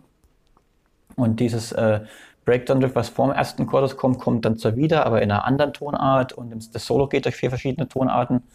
Danach kommt noch mal so ein Ding, was, was recht oft modelliert, aber es klingt trotzdem sehr kompakt. Äh, das, das, das, das Wäre das dann dein Anspieltipp für jemanden, der das Album noch nie gehört hat? Oder, ja, weiß ich ja nicht, keine Ahnung. Manche sagen so, also mein Manager Eric meint das schon, aber er ist auf jeden Fall nicht der, es ist nicht der eingängig, also er ist schon eingängig vom Chorus her, aber die Struktur ist halt progressiver. Also Okay, jetzt ja. Leute, das wird der, der Standard Power Metal Fan, für den ist es vielleicht ein bisschen zu chaotisch, das mag schon Okay. sein. Also genau, als Einstieg, ich würde ihn als zweiten Song, so wie er auch auf der Platte ist, auch empfehlen. Ja. Äh, wenn man vorher schon mal einen anderen, der ein bisschen typischer ist, gehört hat. Ja. Ähm, in den Reviews kommt er tatsächlich sehr gut an. Der wird Ja. oft genannt in den Reviews als, Ja. als äh, wirklich ein guter Einstieg, auch für die Platte als zweiter Song. Super. Genau. Ähm, Solotechnisch haben wir dort, anstatt, ich sag mal, ähm, jeder ein sehr langes Solo, haben wir halt so ein bisschen äh, leichte Call and Response oder Genau. so ein bisschen Battle-mäßige Soli direkt so Ja. nebeneinander. Ja. Ähm, das ist auch so ein Solo, wo man auch so ein bisschen den Einflussunterschied von uns beiden, sage ich mal, nochmal hört. Ja. Weil äh, ich dort zum Beispiel bei meinem Solo ein bisschen versucht habe, einen moderneren Einfluss reinzuholen. Fängt mein erstes Solo fängt zum Beispiel mit so einem Rusty Cooley-mäßigen Lick an. Ähm, und geht dann so ein bisschen die, die Jason Richardson Richtung und du bist da halt eben noch mehr in dem 80er Stil Ja. so drin und da tut sich das auch nochmal ganz gut einflusstechnisch Ja. aufeinander bauen. Ja, So. der Song ist sowieso interessant von den, von den Einflüssen her, weil, weil äh, ursprünglich, ich dachte, ich wollte so einen schnellen, theorisch basierten Song machen, wie du so auf der zweiten Children of Bottom Platte hörst, sowas wie Silent Night, Bottom Night oder, oder Towards That End, aber halt mit, mit klaren Vocals. Aber diese Liedthemen, die du hast, die sind sehr inspiriert von der ersten Joy Voller Solo-Platte, ähm, Out of the Sun, von der wir ja auch vom ersten Track Eternity's End unseren, unseren Namen haben. Und ähm, thematisch geht der Song äh, um eine meiner Lieblingsfiguren aus der Fantasy. Ist der Elric of Melnibound von Michael Moorcock. Äh, was ich an dem so mag, das ist, das ist eben düstere Fantasy. Das ist so ein bisschen so ein Anti-Held, der eigentlich viele Fehler hat in seiner Persönlichkeit her. Er ist sehr impulsiv, er ist irgendwie drogenabhängig. Ohne seine, ohne seine Drogen bringt er eigentlich gar nichts auf die Kette. Ist aber dann, wenn er unter dem Einfluss ist, ist er halt, ist er halt sehr mächtig und er findet eben dieses Schwert Stormbringer, ähm, was, in der, was es im Metal schon sehr oft ähm, als Referenz irgendwie gab, so viel Zeit im Deep Purple Song damals. Und wenn er dieses Schwert halt hat, dann bekommt er Superkräfte und kann sich eigentlich gegen alles verteidigen, aber das Schwert nimmt so sehr, nimmt ihn so sehr ein, hm, okay. dass er halt seine, sein, das nicht mehr kontrollieren kann. Und das ist halt auch ganz dramatisch, weil er dann eben auch seine Verlobte umbringt und seine, alles seine ganze Familie, seine ganzen besten Freunde. Und er steht halt unter dem Fluch von diesem Schwert. Und es hilft ihm zwar, gegen die ganzen Bösewichte zu verteidigen, die, die, die, die seine Welt quasi bedrohen. Äh, ist auch ein ziemlich großes Universum, diese Michael Moorcock-Welt. Äh, Finde es auch ganz interessant. Also du merkst auch, dass da viel offensichtlich unter dem Einfluss von LSD und so entstanden ist, weil da viel passiert mit verschiedenen Welten, äh, in, den, in denen er sich bewegt. Ich wollte gerade sagen, das ist auch, ist auch eine Art von Held, die es heutzutage nicht mehr geben würde. Jemand, genau. der nur aufgrund von Drogen genau. seine Stärke hält. Also auch, dass das so in den 60er, 70er Jahren ja, entstanden ist, diese Figur, so ja, in der, in der, in der, in der Hippie-Zeit und so, das merkst du schon. Äh, aber, aber, aber den, den, den finde ich halt sehr, eigentlich also sehr, sehr faszinierende Figur. Und dann hat er eben diesen Schutzpatron, diesen Ariok, das ist aber einer von den Dukes of Hell, also eigentlich auch kein, kein guter in dem Sinne. Der hilft ihm zwar, wenn er ihn braucht, aber die haben halt so einen Deal, dass dafür er für alle Ewigkeit die Seele vom Elric eben besitzt und der Elric eigentlich niemals sterben kann und dafür halt verdammt ist, für alle Ewigkeit durch alle verschiedenen Welten und Universen eben sich zu bewegen und äh, so sehr, sehr tragisches Schicksal, aber irgendwie auch sehr Metal so von der ganzen, mhm. von der ganzen Auslegung her. Ist ja auch eine Figur, die oft schon in 80er Jahre Metal oder generell Metal verwendet worden Absolut. ist. Äh, wie heißt Minas Morgul? Wie heißt die Band? Die Sirit äh, Ungol. Sirit Ungol. Ja, ja, die genau, genau, genau, Die, genau die, der Titel Sirit Ungol, der kommt zwar aus der Herr der Ringe äh, äh, genau. Aber den, den Eldex siehst du dann halt auch auf dem Cover von der von der ersten Sirit Ungol Platte und ich glaube, die haben sogar auch einen Song. Der, nee, haben sie nicht, aber es gibt einen, es gibt einen äh, so Man Bane of the Black Sword der das gleiche Cover hat wie die erste Series mhm. on Gold Platte, genau. Ist auch äh, die Figur, die auf unserem Cover zu sehen ist? Auf jeden ist, Fall ist es zumindest, ja, zumindest ist die Figur auf unserem Cover davon inspiriert. Also der Elric ist normalerweise nicht so muskulös wie die Figur auf, auf unserem Cover. Ich mhm. habe eben dem Coverzeichner das auch ganz genau beschrieben und der ist zum Glück, zum Glück großer Fantasy-Fan. Und habe zu ihm gesagt, das soll so eine Elric-artige Figur sein, aber halt muskulöser, so ein ja. bisschen äh, Schwarzenegger-mäßiger, der dann gegen eine gegen eine Art Terminator-Tor irgendwie kämpft. Und hinten siehst du so ein Raumschiff, aber auch eine brennende gotische Kathedralen, dass man diese Fantasy- und Science-Fiction-Welt halt gemischt hat. Also das war echt mit das, mit das Geilste, als wir das erste Mal geskypt haben, da war dieses Cover schon in Auftrag und hast gesagt, ja, ich hab nur erzählt, das soll so, ja, hier Elric von Manibound, ich glaube, den meisten, die meisten aus meiner Generation würden eher Gerald von Riva dazu sagen, weil der halt dem sehr ähnlich ist. Der hat ja auch inspiriert. Von, ja, ja, genau. Genau, hat ihn ja auch inspiriert. Kämpft gegen einen Wikinger-Tor, äh, gegen einen, einen Wikinger-Terminator, währenddessen Raumschiffe im Hintergrund irgendwelche äh, Geburgen angreifen. Da so, geil. Äh, geil. Ja, ich hab das meine, ist Metal. Ja, ich habe meiner Mutter die CD gezeigt und die hat gesagt, ähm, ich finde das Cover so schön, weil es sich so an meine Kindheit erinnert, weil ich halt damals mit He-Man-Figuren gespielt habe und so. Und genau, es ist ja. so He-Man-esque. Äh, genau, stimmt, genau. Stimmt. Diese Sword and Sorcery Ästhetik im Grunde. Also, also He-Man genau. basiert ja auf der Sword and Sorcery Ästhetik, die es ja schon früher gab, seit Robert E. Howard eben, der ja den Conan erfunden hat in den 30er Jahren. Und dann mhm. eben auch äh, Michael Moorcock. Und eigentlich das Interessante ist, diese Fantasy ursprünglich und Sword and Sorcery war viel näher ähm, am Lovecraft-Universum. Also Robert E. Howard war halt auch mit Lovecraft befreundet und die Welten von denen kollidieren auch manchmal in den Geschichten. Mhm. Und, und auch bei Michael Moorcock, dieser psychedelische Einfluss. Äh, und, und, so, das ist alles schon deutlich Lovecraft näher, als, als wie man Fantasy heute kennt. Deswegen finde ich ja. das eben auch so, so spannend, interessant. Das stimmt, das ja. stimmt. Und es ist schon, das Cover ist auch etwas, was oft in den Reviews auch sehr positiv Ja, vor allem weil es handgemalt ist. Das hast du ja heute ganz oft. Das macht schon eine Menge aus. Ja, ja. Genau, das fällt das halt auf. Es fällt Öl, halt auf. Ne? Genau. Mit Öl gemalt. Ölfarben, ne? genau. Und es war auch sehr nett von dem Coverzeichner, weil der eben auch so großer Fantasy-Fan ist. Ich habe dem eben das ähm, Konzept beschrieben und er hat gesagt, ihm gefällt es eben so gut, dass er äh, das mit der Hand malt, aber für den gleichen Preis. Normal kostet es viel mehr, aber er ist uh. so begeistert davon, er hätte es gerne handgemalt und äh, fand ich einen echt coolen Move von ihm, dass ja, uns das so entgegengekommen ist. Also äh, super. Ja. Könnte man auch vorstellen, dass vielleicht die Figur auf dem Cover jetzt unser Maskottchen werden könnte. Wer weiß, wie es weitergeht. Das, das, hatten wir noch nicht bis jetzt, Mal aber gucken. mal schauen, Ja. ob der nochmal auftaucht. Ja. Mal gucken. Ah, da, da, da, muss ich mir noch ein paar Muskelmasse zulegen, dann kann ich vielleicht auf der Bühne. Das müssen, das müssen müssen wir alle. Also der Jure ist ja schon ganz gut dabei, aber das, Das stimmt, der Juri ist ja schon ganz gut. Dem, dem fehlen dann die Haare. genau. Ähm, ja, nee, genau. Aber dann kommt als Song Nummer drei unsere Single, unser Videosingle, die wir rausgehauen haben, Hounds of Tinder los. Genau. Äh, ich ich nenne es immer Tinderlos für die Leute, die kein Tinder, die kein Tinder Tinder haben. überhaupt nichts zu tun. Ja, uns auf Tinder los auch nicht. Genau, also Hounds of Tinderlost, das, ist, das sind auch wieder Figuren aus der, also erfunden, also das erfunden, das kann man mal schlecht sagen, weil, es, weil die Typen alle zu einer Zeit gelebt haben, wo die halt, das war ja zur Zeit, wo H.P. Lovecraft gelebt hat, da gab es ja noch kein Facebook und so weiter, das war in den 30er, 20er Jahren des letzten Jahrhunderts, ähm, das ging ja alles über die Druckpresse damals, aber da haben auch der Frank Belknap Blanc, von dem die Geschichte Hounds of Tinderlost ist, von der eben auch der Song inspiriert ist, hat zeitgleich gelebt wie H.P. Lovecraft. Die Hounds of Tinderlost kommen auch in der Lovecraft-Geschichte vor äh, der Flüsterer im Dunkeln. Ähm, und zwar sind die Hounds of Tinderlost, die äh, äh, existieren in einer anderen Ebene als die Dimension, die wir eben wahrnehmen können. Und in dieser anderen Ebene äh, leben eben die großen Alten. Das sind diese, diese, diese kosmischen Götter, die eben aus Versehen die Menschheit erschaffen haben und die uns eigentlich nicht gerade sehr positiv gewillt sind, wo auch der Cthulhu und diese ganzen Figuren aus dieser Mythologie sind. Und die Hounds sind praktisch die, die Wachhunde von denen. Und jeder Mensch, der durch die Zeit reist oder durch an, in andere Dimensionen Einblick hat, der äh, äh, richtet die Aufmerksamkeit dieser, dieser Höllenhunde auf sich. Und wie dringt man andere Dimensionen vor? Was macht der Protagonist in der Geschichte? Eben mit psychedelischen Drogen, in dem Bewusstsein der Weiteren Drogen, dass er andere und äh, und Klar, eben, Drogen. genau Drogen helfen immer. immer. genau und, und, und eben äh, alte Artefakte halt, die er gefunden hat und äh, damit experimentiert er und er ist eben dann schafft es tatsächlich in andere Dimensionen vorzudringen und dann entdeckt er eben diese Hounds auf Tinderlos. Ich finde es auch ganz interessant, weil die Leute immer erzählen, dass Leute, die, die DMT nehmen, also in, im wirklichen Leben, dann auch alle die gleichen Erlebnisse haben und die gleichen Figuren sehen. Und ich weiß nicht, ob das zu der Zeit, als die Geschichte geschrieben wurde, schon bekannt war, aber es gab natürlich bewusstseinserweiternde Drogen, Psilocybin gab es natürlich schon zu der Zeit. Und das war die Inspiration für, von dem Autor ähm, bei dieser Geschichte. Und es ist eben so, dass der Protagonist dann eben diese, diese Aufmerksamkeit der Höllenhunde auf sich lenkt und dann im, im nüchternen Zustand die aber immer noch hört. Und er hört dann, wie sie praktisch hinter der Wadenwelt, die, als ob die so an der Wand klopfen, also hinter der dritten Dimension Oh ihn, ihn jagen. Und es ist sehr scary. Und es ist nicht so ganz klar, ob er jetzt verrückt Horrortrip. geworden ist, genau, oder ob, ob, ob er praktisch darauf hängen geblieben ist oder ob die jetzt wirklich da sind. Aber ähm, das ist eben das, was dem passiert in der Geschichte. Und ich fand, das ist auch in dem Video ganz gut repräsentiert. Da sieht man ja dieses Stargate, äh, was in die andere Dimension führt und auch, mit- auch mit der Arbeit von dem Licht und so wird dieses, diese zwielichtige, düstere äh, Atmosphäre eigentlich ganz gut rübergebracht. Das hat der Mirko eigentlich äh, ziemlich gut gelöst. Ich habe dem halt so ein bisschen erzählt, was die Geschichte von dem Song ist, habe ihm den Song gezeigt und gesagt, es ist eben nicht so dieses Happy Fantasy Ding, was du im Power Metal oft hast, sondern es ist eben eher Dark Fantasy und Dark Fantasy, Sci-Fi so ein bisschen. Das hat er ganz gut rübergebracht.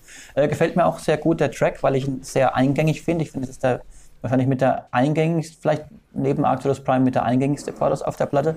Ist auch ein bisschen nicht ganz so long-winded, sagen wir viele andere Songs von uns. Also die Solo-Sektion ist nur eine Minute lang statt eben Das geht ja gar nicht. ja, ganz, ganz, ganz furchtbar und auch bloß irgendwie fünf Tonarten und so.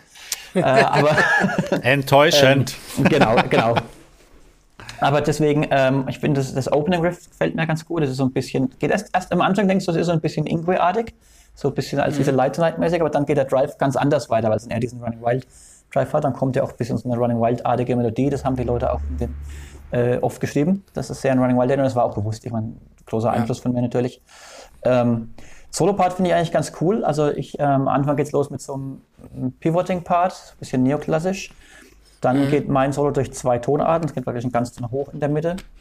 Und dann geht es auf die Dominante, wo dann der Justin Solo spielt. Und das löst du ja auch ein bisschen anders. Mit Halbton kannst du leider zum Teil Genau, anstatt- ich, anstatt das ist eigentlich so ein, so ein frühisch dominanter Vibe, aber ich habe damals in meiner Jazzschule gelernt, dass man da auch Halbton ganz Ton drüber spielen kann. Das Dann habe ich so Metal eher ein, ungewöhnlich. Das kommt eigentlich ganz ja, geil. genau. Und Äh, und dann habe ich so ein, so ein, so ein Marshall Harrison Swybrid Lick, damit fange ich quasi an, also Mischung aus äh, Hybrid Picking und Sweet Picking. Ähm, das hatte ich die ganze Zeit noch rumfliegen bei mir und dachte mir, ich will das irgendwie mal verwenden. Das kannst du mal einbauen. Ja, Ja, genau. ja, ja, es kommt sehr geil. Danach haben wir ja diese, diese, diese Harmonie, die aber eigentlich so eine Art Kontrapunkt ist, wo du dann quasi die Arpeggios spielst Mhm. und ich die Melodie oben drüber. Und das ist Genau. auch so eine, ich weiß nicht, wie man es nennt, das ist wirklich immer ein Mollakkord, dann kommt der. Dur-Akkord. Medianten sind es, genau. Da kommt dann quasi ein Halbton drunter, der ist aber dann die sechste Stufe zur nächsten Tonart. Und das geht dann so quasi durch vier Tonarten durch, bis man wieder in der Grundtonart vom Song kleinen. Terzen schiebt sich das weiter. Genau, also eigentlich ganz schön, ganz schön, ganz schön komplex, harmonisch, aber wirkt eigentlich nicht so, weil der Song ist, also Running Wild machen sowas definitiv nicht. Ähm, aber kommt, kommt eigentlich ganz geil so in dem, in dem Kontext von dem Song, Ja, finde ich. Also es ja, er sich- ist halt auch ein fügt sich sehr eingängiger gut an. Refrain und ich finde, das ist Ja. auch so ein bisschen das, was das Album an vielen Stellen auch bei Arcturus Prime, wo wir ja gleich zu kommen werden, Ja. auch ausmacht. Du hast so diese sehr komplexen Gitarrengewichsphrasen, Ja. die jetzt auch nicht harmonisch zu, also es ist jetzt kein Jazz, in dem Nee. wir da jetzt so Nee. krass reingehen, sondern es ist harmonisch immer noch verständlich und viel Bewusstsein auf Energie gelegt, mehr Mhm, auf gute Energie in dem Solo-Bereichen, als jetzt äh, zu zeigen, was für krasse Akkorde man darüber substituieren kann. Ja. Ähm, in Kombination mit eben sehr, sehr eingängigen Refrains. Ähm, und das wirkt schon, glaube ich, sehr, sehr angenehm, sehr geil für den Zuhörer. Ja. ja, weil das Ziel ist halt Ähm. doch immer, dass es nicht nur Musiker gut finden, sondern es auch normale Metal-Fans das halt, das Wichtig. Wir wollen ja mal ja. ein paar Chick, wir wollen ja ein paar Chicks mit abgeben. Ja, genau, genau. Ja, da wird schwierig mit der Haltung, ganz tut leid. Da haben uns, da haben wir uns auch das, das absolut richtige Genre, das Subgenre ausgesucht. Geil. Das ist so, ist so wie, wie ein Podcast über Gitarre machen. Genau. Ich glaube, das funktioniert Genau. auch nicht. Kommt genauso gut. Ja. Genau. So Also- die 1% Frauenquote, die Genau, also im Deutschunterricht hätte man damals gesagt, Thema verfehlt fünf. Ja, Ja, genau. Letzten sechs. Genau. Was? Was mit halb schon ganz, dann wird man keine Frauen aufweisen, Mann. Ja, doch, doch, die, die, die Frauen stehen auch auf die, übertriebene Substitution Genau. verlieren können. Genau. Doch. Deswegen ist der Frank Gambale ja auch so der Ladies Man. Voll. Ja. Ja. Alles klar. Okay, wir gehen weiter zum nächsten Song. Song Nummer 5 ist Arcturus. No, no, das, äh, Ah, Nummer vier. Call of Ach, the stimmt. Das- Sag mal, was ist denn- was ist was denn los mit da mir? mit dir? Genau. Hast, du- hast du wieder Stimmen? So, ja, du bist so wie, der- wie, der, wie der Hound of Tinderlos-Typ. Äh, genau. Ja, Nee, also genau, Call of the Valkyries. Ja, genau. also das mein, ist- mein, mein Lieblingssong. Ja, Ah, also okay. Sex ist, äh, ich finde, das ist auch äh, mein Lieblingssolo von dir drin, glaube ich, in dem Song. Auf, auf der War auch das Platte. erste Solo, was ich geschrieben habe. Geil. Für die Platte. Stimmt. Das erste Solo, was ich abgegeben Ja, habe. also was ich an dem Song mag, ich finde, der hat so ein bisschen die Judas Priest Painkiller-Energie. Manche Leute vergleichen es auch mit, mit Resurrection von Halford so ein bisschen. Stimmt, die, die Melodie in der Strophe ist vielleicht ein bisschen ähnlich. Ähm, hat so ein bisschen diesen Painkiller-Drive. Ist aber technischer. Ich war auch ein bisschen inspiriert von einer äh, amerikanischen Band namens Hellstar. Die haben in den späten 80ern schon so ein bisschen so neoklassischen Prog-Trash gemacht. Also eigentlich so ein bisschen so der, der Grundstein für viel Tech-Death, den wir später gemacht haben. Das ist eigentlich alles inspiriert von der, von der Hellstar-Platte und die sind auch bei Eternity's End äh, eben ein sehr großer Einfluss, dieses Album. Und da geht eben auch, auch los mit einem Riff am Anfang, was dann über ähm, den verminderten Vierklang durch vier verschiedene Tonarten moduliert, bevor es in die, in die Haupttonart geht. Ähm, und danach ist- er eigentlich ziemlich straight, der Song. Äh, Im Mittelteil geht es dann in so einen 12-Achtel-Part, was ich eigentlich auch sehr geil finde. Und dann hat er so einen, äh, so einen Kontrapunkt-Mittelteil, der ursprünglich mit, mit Cembalo und Streichern war, aber irgendwie dachte, der Song ist so heavy und hat so, so ein Drive und so eine Aggression, da kannst du jetzt nicht mit, mit Cembalos und Streichern irgendwie Macht das ankommen. wieder weicher alles, ne? Ja, das hat genau. Die Demo-Version ist deutlich weicher als die Version, die du auf dem Album hörst. Der Song der hatte irgendwie einen ganz anderen Vibe irgendwie, aber dann habe ich gemerkt, dieser, dieser Heavy-Vibe, Heavy-Metal-Vibe, der passt deutlich besser dazu.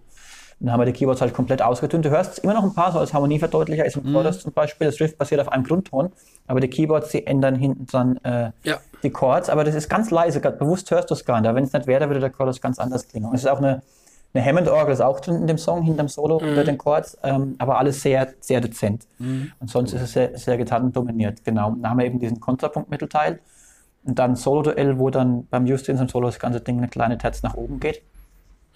Äh, Finde ich sehr gelungen, hat einen sehr geilen 80er-Vibe. Erinnert mich auch ein bisschen so an die Solo-Duelle auf der Out of the Sun-Platte oder auf der Trilogy von Malmsteen so ein bisschen.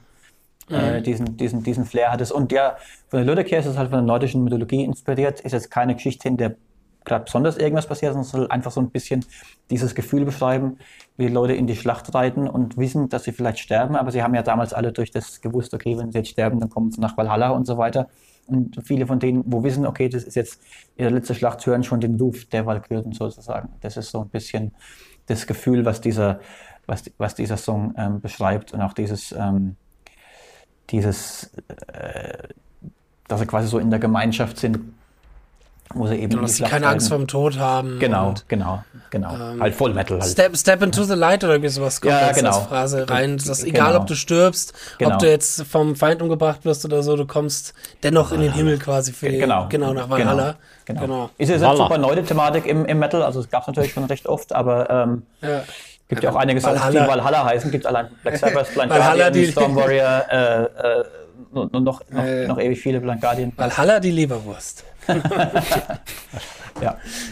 Das ist also dieser Genau. Track. Ist, ich, ist wahrscheinlich einer der brutalsten Tracks auf der Platte. Vom Titeltrack Ja. mal abgesehen, ist definitiv einer der, der, der brutalsten. Mit vielen Breaks und ja. Stops und so, also sehr, sehr aggressiv.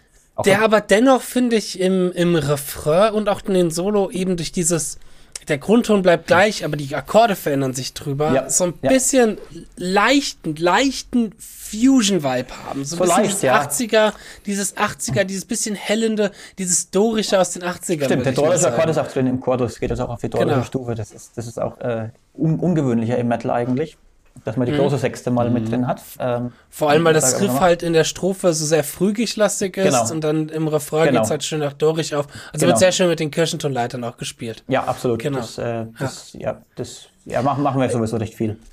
Es, es kam gerade rein zufällig, interessanterweise bei mir eine WhatsApp-Frage von einem Schüler rein, der Mhm. gefragt hat, das wird gerade einigermaßen gut passen, wie sind denn wir eigentlich von der Gitarre nochmal gepennt? Wer ist denn von uns links und wer ist rechts? Weißt du das gerade aus dem FF?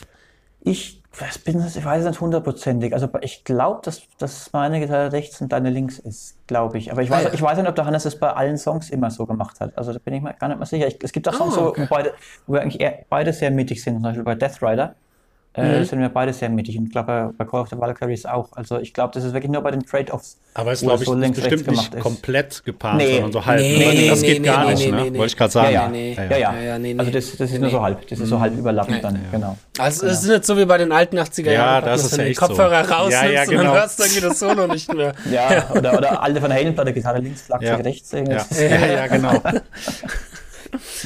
Genau, aber das Call of the Valkyries, genau, mit einer Genau. meiner Lieblingssongs. Ja, ja. Äh, und genau, und dann kamen wir zu der ersten Single, die wir als Playthrough rausgehauen haben. Das Ja. war so unser erstes, schaut mal, da kommt was, das wird toll. Ähm, und zwar jetzt nämlich ähm, Optimus Prime. Optimus Äh, Prime. ich sag immer Optimus den. Prime. Erstmal die Songtitel lernen hier. Das ist schlimm. Das kann ich wieder aus So der wird das nichts mit den Frauen. Ja, genau. genau. Ähm, ähm, oh Gott, Arcturus das wollte ich gerade Prime. Al Arctus, ich Arcturus wollte Prime. gerade Alkaloid Prime Ah, sagen. ja, Arcturus Arcturus Prime. Arcturus Prime, ja. Also das ist, wie gesagt, war die erste Single, wo wir Playthrough gemacht haben. Ähm, ist von der Gitarrenarbeit her, glaube ich, kann man schon sagen, der technischste Song auf der ganzen Platte. Also die Parts Wenn man dieses haben's- blöde Death Rider Intro weglässt, auf alle Ja, okay. Aber die Parts haben es wirklich in sich, auch Ja. in der Rhythmusgitarre, Ja. da kommt dieses Razer X-mäßige, ähm, diese, diese Sextolen auf 135, halb legato, halb gepickt. Das ist mitten im Riff, wo du auch springen musst von unten vom, vom, vom Pedal-Note-Riff so hoch in die hohen Lagen. Das ist ganz schön übel, auch das String-Skipping-Picking-Ding am Anfang und so. Ähm, und auch das erste Riff ist ziemlich schwer. Das ist eigentlich, eigentlich schon fast Tech-Test, so von der Schwer vom Schwierigkeitsgrad her. Ja, wenn du, wenn du Blastbeats und Gegrowler drüberlegen würdest, hättest du einen also Tech-Test-Song. So. 135 entspricht ja 270, das ist beim, beim Opening Riff schon ganz schön krass und so. Ähm, ist aber der, der Chorus ist also sehr, eigentlich, ich sage immer, das ist so eine Art Tech-Test-Song mit einem Schlager-Chorus. Geil. Weil ich den, den, den Chorus eigentlich, den finde ich auch sehr, sehr eingängig, sehr geil geworden, sehr Aaron Xavier-mäßig, also taugt mir total.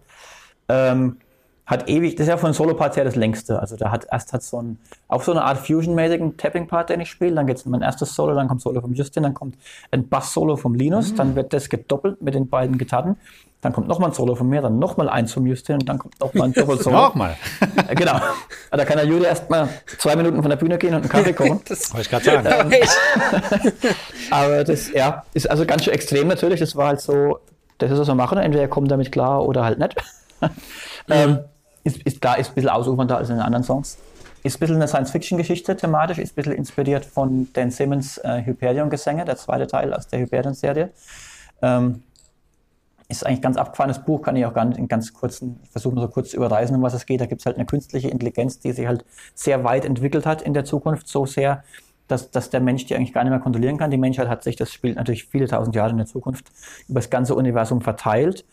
Und, ähm, und die haben sogenannte Fahrkäster-Portale, wo sie von einer Welt, wenn sie durchgehen, eben in eine andere gehen können. Und weil sonst wären die Distanzen zwischen den Welten ja so weit, dass du dann 100 Jahre in so einen Hyperschlaf gehen musst, um das dort zu erreichen. Und dann, und, und dann passiert es nicht, dass du viele Leute aus deinem Leben dann gar nicht mehr kennst und so.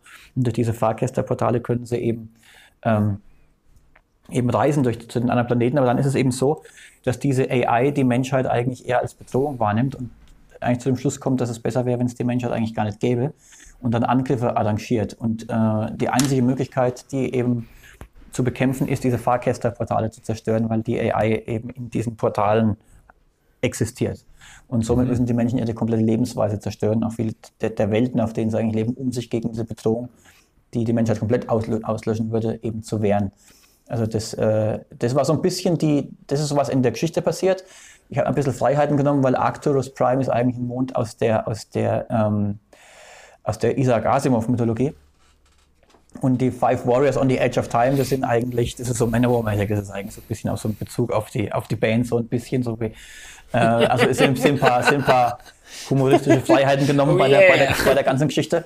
Der Jude hat gemeint, von den Wörtern her war das mit Abstand der schwerste Text, den er jemals aufnehmen musste. Oh. Weil, weil, ja, weil da ganz üble Wörter halt dabei sind. Und dann noch äh, zu versuchen, das dann gleichzeitig äh, melodisch zu singen und, und, und, so weiter. Und dann hat er gesagt, hat er auch von der Aussprache her viele Probleme gehabt und so. Das weiß ich noch, da war ich in Spanien am Strand und habe dann über, über WhatsApp habe ich denen immer so die, die, die Wörter so vorgesungen, so wie sie gehören. Also so, und das haben wir Arctos Prime gemacht, das weiß ich noch, das war eigentlich ziemlich cool. Genau, aber das ist ja. ähm, die, war die erste Single, Track Nummer 5 äh, auf dem Album. Wahrscheinlich der technischste Song, ja. Genau, äh, ja genau, der vollgeladенste, shreddigste Song. Ja. Ähm, wobei von den Soli wird er auch wieder uns sehr gut, sag ich mal, abwechseln vom ja. Stilistischen her. Das ist dort, wo ich ähm, auch so eben dann mal einen Pat Martino-Lick reingehauen habe und solche Sachen. Und der Modal Interchange im ersten Solo, den du Genau, der Modal Interchange im ersten, im ersten ja. Solo, wo ich dann äh, den einen Akkord durchspiele, obwohl er eigentlich als Moll Aha. so ein bisschen gedacht ist. Mhm. Aber ja. wenn du nur Power Chords hast, kannst du ja ein bisschen selber entscheiden, ob was du oder Das ist auch ein großer Vorteil davon, wenn man die Keyboards ausdünnt, weil dann hast du eben die Tasten genau, im Hintergrund und dann hast du einfach mehr, mehr Freiheiten per sowas sowas, ja. Kurze Zwischenfrage. Genau. Wie macht ihr das denn live? Spielt ihr das genauso wie auf Platte dann, alle Soli gleich oder nehmt ihr euch da Freiheiten? Ich glaube, ich, das kommt, da kann man sich schon ein paar Freiheiten nehmen. Also ich find, du, Fabian, die Frage kannst du dir selber beantworten. Du hast den Song nämlich schon live gehört. Stimmt, ja. Okay. Den habe ich nämlich damals bei unserem äh, Podcast Live-Event gespielt, versucht ja. zu spielen. Also es gibt so Sachen, wo so. du denkst, die auf Platte funktionieren, müssen die so sein, aber mhm. live funktioniert auf eine andere Art vielleicht ein bisschen besser, klingt ein bisschen tighter. Und ich finde auch bei ja. individuellen Solos finde ich auch, da kann so ein bisschen Improvisationscharakter mhm. dabei sein. Also es gibt immer so bestimmte Sachen, die sehr die ikonisch müssen, sind, bestimmte ja, Harmonien, die müssen so sein. Bei Obscura ja. zum Beispiel das Anti-Cosmic Overload Solo, das muss immer so sein. Es gibt aber so mhm. viele andere Sachen, wo du mehr Freiheiten hast, einfach auf live mal. Finde ich auch, weil, weil, also Alan Holzer ist hat immer improvisiert, der Reggie Blackmore oder so, ja. oder Malmsteen. Es gibt Leute, sagen, es ist gar kein Solo, wenn es nicht Improv ist, so krass würde ich es jetzt nicht sehen. Aber ähm, ich glaube, da kann man sich schon ein paar Freiheiten nehmen. Also ich gerade bei den individuellen Gibt so spezielle Sachen, glaub, die, die werden, müssen einfach wiederholt. Die wollen, klar, ich will, will auch hören. So. Das will das Publikum ja, hören auch. Ne? Ja, ist so, ist so.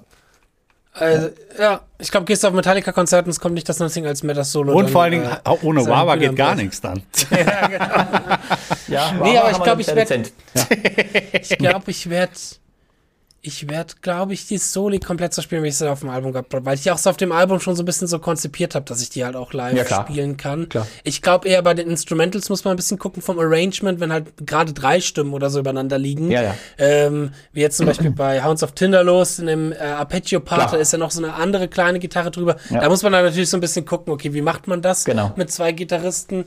Ähm, aber genau, von den, also ich glaube, ich werde von den Solos das versuchen schon so, weil ich glaube, dass da geht. Ich habe die liegen nämlich sehr gut in den Fingern, die Soli. Ich glaube, das ist auch so der Vorteil, dadurch, dass ich die halt so schnell geschrieben habe, hatte ich auch nicht so viel Zeit gehabt, mm. die so zu schreiben, dass ich die später gar nicht ja, mehr ja, äh, ja, rekonstruieren kann, klar. sondern die sind ziemlich aus einem relativ schnellen Flow rausgekommen. Ja. Deswegen mir das, glaube ich, die, die, Soli zu spielen am wenigsten schwierig fallen wird. Ja, und ich glaube, glaub, wenn, wir jetzt, wenn wir jetzt irgendwie Songs von der, zum Beispiel von der Fire Within Live spielen oder so, da wird man dann die, ja, die, die Backing-Keyboards zwar samplen, aber den Keyboard-Solos können sie ja. auch Gitarren-Solos spielen, hat man auch. Ja, ich glaube, das wären dann Dinger, wo ich improvisieren würde oder genau. so, oder mich zumindest genau. an, einen, an einen Stil, ich sag mal, festhalten würde, so ähnlich vom Stil, aber halt so ein ja. bisschen dann freier von den, von den Dingen, was ja auch schon so genau. ein bisschen, ich habe ja auch schon mal angefangen, so ein bisschen die Soli vom Phil zu lernen, von mhm. der Unyielding ja. bei Blood Brothers und so, und dass ich halt eben in dem Stil, sag ich mal, bleibe, aber da halt dann mir die Freiheiten rausnehme, genau. Ähm, was zu improvisieren. Genau, das bei Obscura genau. auch so bei den, wenn ich jetzt Songs spiele, wo die anderen Gitarristen vorher gespielt von den Platten mhm. auf denen ich nicht bin. Ähm, mache ich genauso. Also genau. Ich finde, da kann man auch durch den Stil von jedem individuell hören. Das, dazu ist ein Solo ja auch ein bisschen da. Das stimmt, ja, das stimmt. Ja. Jetzt kommt als Song Nummer 6 ein Song wieder ohne Solo von mir. Das heißt, der Song ist ganz Naja, schön Doppelsolo. Wir haben, wir haben ein Doppelsolo in der Mitte. Harmonisiert das. Aber sonst. ja, wenn wir live spielen. Ja, ja. Aber es gibt kein, es gibt kein Solo von mir. Was? der Song auch. der kann geskippt werden. Ja, dafür, dafür, dafür, dafür, kriegst du nächstes Mal zwei Solos mehr. So. Nee, Shaded Heart, die Ballade. Naja, Sag ich Ballade. Also ich sag mal, das ist der, das ist der Song, der am ungewöhnlichsten ist für das, was wir normaler machen, normalerweise machen. Mhm. Der, der bricht aus dem Speed Metal Formular aus. Ich wollte einen Song machen, der so, ups, ich wollte einen Song machen, der so ein bisschen in die ähm, 80er Proc-Ecke geht. So ein bisschen, ich bin großer Fan von spät 80er, Fates Warning, Queen's Rye, Crimson Glory. Oder so Ähm, erste Dream Theater, so Erste Dream Dream Theater, ja, weil, genau, Dream erste Theater, Dream Theater ja, zum genau. Beispiel, die waren ja auch sehr von diesen Bands, die ich gerade genannt habe, beeinflusst. Am Anfang auf der ersten hörst du das noch sehr stark, wo es wirklich noch so Prog-Metal war. Ja? Genau. Und ähm, das hat diesen Song eigentlich sehr inspiriert, weil da ich sehr viele solche Bands gehört zu der Zeit. Ungerade Takte machen wir sonst gar nicht so oft. In dem Song sind aber sehr, sehr viele. Ähm, geht eigentlich triolisch los, geht dann in, in so ein Sechzehntelartiges Riff. So ein bisschen AOR-mäßige Melodien sind sogar drin. Stellenweise. Hat auch einen sehr geilen Groove, finde ich. Ähm, ist tonal auch nicht so hoch vom Gesang her. Ähm, sehr geil finde ich den langen Mittelpart. Also da ist auch so ein, da ist ein bisschen mehr Keyboards drin. Ähm, der Mittelpart, das sind auch so ein paar, so, so, es kommt so ein Sie- Siebenviertelpart nach dem zweiten Chorus, wo oben drüber so Keyboard-Arpeggios kommen, was auch durch äh, irgendwie acht verschiedene Tonarten geht. Und dann kommt so ein Odd-Meter-Part, wo die Band, die komplette Band so bestimmte Licks spielt, die auch der Bass dann mitspielt, wo auch so Arpeggio-Licks dann drin sind und so. Finde ich eigentlich sehr, sehr geil, diese ganzen Wechsel gefallen mir sehr gut, aber ist, viele haben schon gesagt, es geht eher so ein bisschen in Richtung, was wir auf der ersten Platte gemacht haben, wie zum Beispiel The Hourglass oder so von The Fire Within, wo so ein bisschen mehr dieser Proc-Einfluss eben drin ist. Äh, so ein bisschen, ja, wie gesagt, früher Dream Theater, ein bisschen Symphony X vielleicht sogar im Mittelteil mit drin. Ähm, thematisch handelt der Song so vom Leben nach dem Tod, was da passiert, stellt sich also die Frage, ob unser Bewusstsein wieder eins wird mit dem Kosmos, also auch so ein bisschen wieder so, ähm, fast schon mal so ein bisschen diese Lovecraftsche Idee, wird es dann wieder eins mit dem, also was, was existiert hinter den Dimensionen, wo geht unsere Seele hin nach dem Tod, ähm, wird, verstehen wir dann endlich die ganzen Geheimnisse des Universums, wenn wir aus dieser irdischen Schale sozusagen ausbrechen. Davon handelt der Song, also ein bisschen düstere Thematik als bei vielen anderen Songs. Ähm, aber auch einer, also finde ich auch, auch einer meiner Favoriten eigentlich auf der Platte, muss ich sagen. Einfach weil er ein bisschen anders ist und das finde ich immer ganz gut, wenn man aus einer Genau, Frontfassung rausgeht. er bringt einen ganz guten Bruch rein in das Ja. Album, sag ich mal. Ja. Ähm, dass du halt dann nochmal eben nach auch sowas wie Arcturus Prime, der ja wirklich dann volle Kanne ins Gesicht ist, so Ja. dort ein bisschen runterkommen kannst. Und ein bisschen, Richtig. der ist ja auch langsamer als die restlichen Songs. Ähm, ein bisschen Keyboardlastiger vom Sound, ein bisschen anders. Das ist auch das, was in der Kritik soweit sehr gut immer auch angerechnet worden ist. Da habe ich schon zwei, dreimal gelesen, dass halt, ich sag mal, das auch ganz gut tut dem Album, bevor Absolut. man jetzt zu den letzten zwei, nächsten zwei Songs, die letzten kommst, die nochmal nach voll nach vorne gehen, da nochmal so einen Bruch nach unten zu haben, ja, der nochmal ein bisschen ruhiger ist, ja. Genau. Genau. Genau, Shaded Heart. Äh, genau, gibt es da nicht weiter viel zu erzählen? Da kein Solo von mir dabei, gehen wir direkt weiter zum nächsten. Kein Halbton, ganz so weiter. Nein, genau. Äh, ähm, genau, und dann haben wir den Song, der momentan meine Finger äh, oder mich zum Weinen bringt, weil ich dieses blöde Intro dabei bin, irgendwie schwer, ja. live-fähig zu machen, nämlich Death Rider. Genau. Ganz kurz, da fällt mir nämlich was so ein. Ja. Also, das wollte ich fragen. Genau, man muss ja auch extrem viel üben dann für das Zeug, ne? Also auch Ja. danach, ne? Weil Ja. aufnehmen ist eine Sache. Richtig. Am Stück alles ganz Song von A nach B in einem Take durchzuspielen, ist ein bisschen eine andere. Das ist so. Das ist echt Das ist nochmal. Arbeit, ich glaube, wenn man wirklich auch sowas schafft, sowas auf die Bühne zu bringen und auch gut auf die Bühne zu bringen, sodass ein Publikum auch begeistert ist, ich glaube, dann kann man sich als Musiker recht auf die Schulter klopfen. Ja, weil es ist, klar, es ist für, für mich, es ist für mich das, das technisch auf alle Fälle das Schwierigste, was ich je irgendwie wahrscheinlich live gespielt Ich habe. glaube oder tatsächlich für mich habe. auch. Also es ist noch mal schwieriger als Obscura und noch mal schwieriger als meine Solo-Sachen. Aber meine Solo-Sachen war es damals auch so, dass ich nach den ersten Platten gedacht habe, ja, das ist gut für CD, aber was es live gehabt. Dann hat man einen Live-Gig in Düsseldorf und das ist eigentlich dann doch echt ganz geil gelaufen. Und das ist natürlich ein schönes Gefühl, wenn du merkst, okay, ähm, jetzt, jetzt bin ich auch in der Lage, das live äh, überzeugend rüberzubringen. Genau. und so, das ist, äh, das ist schon ganz, ganz geil. Also man muss dann, äh, ist, ist, ist eigentlich eine, gute Art, sich zu verbessern, sage ich mal. Dass du Ja. also Ja. ein bisschen an, an deine Grenzen gehst und dann musst du schauen, dass du das live dann eben auch gut rüberbringst. Naja, Death Genau, da Rider war, seine Grenzen gut ausbauen. genau, das war also wie gesagt der erste Song, der für die Platte geschrieben wurde. Den habe ich geschrieben. Ach echt? So, ja, Oh, okay, wusste ich gar das nicht. war so ah, im, cool. im, äh, im November 2019. Und da ist auch so wieder so ein bisschen diese musikalische Schizophrenie drin, weil ich habe auf der einen Seite damals viel eine schwedische Band namens Bewitched gehört, die sind so ein bisschen Venom-artig, das ist so ein bisschen Black and Roll, also hat mit Power Metal eigentlich gar nichts zu tun, aber sehr, sehr geile Riffs, so ein bisschen Venom-artig, aber halt besser gespielt, besser produziert. Ähm, weil Venom ist ja nicht gerade für, für, ihr, für ihr virtuoses Spiel bekannt. Und ja, Bewitched ist auch keine virtuose Band, sie ist eine rock'n'rollige Band mit Black Metal Vocals. Und dann habe ich auch viel Angra gehört zu der Zeit. Also gerade die Temple of Shadows und die Außer von Surgens, wo sie viel so Twin-Guitar-Sachen drin haben. Und, das, und irgendwie mischt der Song diese beiden Welten, habe ich so das Gefühl. Du hast zwar diese, diese ganz virtuosen Twin-Gitarren-Dinger, die du eher auf einer Angra-Platte erwarten könntest, dann hast du aber diese richtig fiesen äh, Speed-Metal-Riffs, die, die halt nach Bewitched oder Savage Grace klingen. Ähm, halt auch diese ganze Attitüde, die du halt so in einer Band wie Angra oder so halt eben nicht so hörst. Und das finde ich eigentlich ganz geil an dem Song, dass der diese beiden Welten so ein bisschen mischt. Und ähm, ja, sehr langer Solo-Part, sehr viel Harmonisierungen, sehr viel Trade-offs. Der neoklassische Part ist auch ziemlich, ziemlich schwer. Der kommt, das Hauptthema am Anfang ist sehr schwer, das auch am Ende wieder kommt. Das ist auch so eben so Mhm. Angra-mäßig mit so viel Hybrid-Picking gemischt. äh, Für die, und auch eben keine sehr, sehr üblichen vorhersehbaren Fingersätze, sondern eher ungewöhnliche Fingersätze. Nein. Also eher, eher fast eher was auf dem Keyboard spielen würde, schon fast. Ja. Äh, thematisch ist der Song nach der, nach der ernsten Thematik von, von Shaded Heart ist der ein bisschen lighthearteder, sage ich mal, ist von der Ghost Rider Comic-Serie inspiriert, wo es auch den Film Ghost Rider gibt mit Nicolas Cage. Geht quasi um so einen untoten Bikerkult, die halt jedes Jahr so ein, so ein Todesrennen dann wieder fahren. Aber nachdem sie eh untote sind, ähm, ist, das denen, ist das für die jetzt nicht so ganz so dramatisch. Da habe ich auch noch eine kurze, Zwischen, kurze Zwischenfrage. Wenn Ja. du diese Teile schreibst, schreibst du die an der Gitarre oder an Guitar Pro? Oder beides? Beides mit der Beides. Gitarre, mit der Gitarre in der Hand an Okay, Guitar okay. Pro. Weiß Auf jeden Fall. Gerade was die Harmonisierungen angeht, weil Ja, ja, gucken, okay, wie kannst du jetzt weiter. Das ist, äh, Death Rider ist so ein äh, Quintolen Pentatonik Lick in der Mitte. Mm. Und das hat äh, alles mögliche. Dann geht das los mit so zwei Finger Tapping und drei Finger links äh, Legato. Mm. In Quintolen bei 160 ppm so und dann hochwärts ist es dann Economy Picking. Und muss also gucken, wie harmonisiert ist eine Pentatonik und so. Das ist dann mit der, ich glaube, mit der Next-Hören-Lage harmonisiert und dann hast du dann Sekunden drin. Und dann musst du dann gucken, klingt das gut, funktioniert das? Mhm. Und musst du vorher alles am Gitarre ausprobieren, bevor du das ultraschwere Zeug Ja. übst, dann nimmst du es auf, am Ende klingt es nicht gut und dann hast du die ganze Ja. Zeit verdattelt. Also das, äh, Das da ist ist Guitar Pro durchaus wichtig. Das, ja. Also bei so technischem Zeug ist Guitar Pro halt super. Hat halt die, die, den super, Nachteil, ja. dass du halt einfach auch deutlich technischer schreibst. Das heißt, es gibt Nachteil und Genau. Vorteil.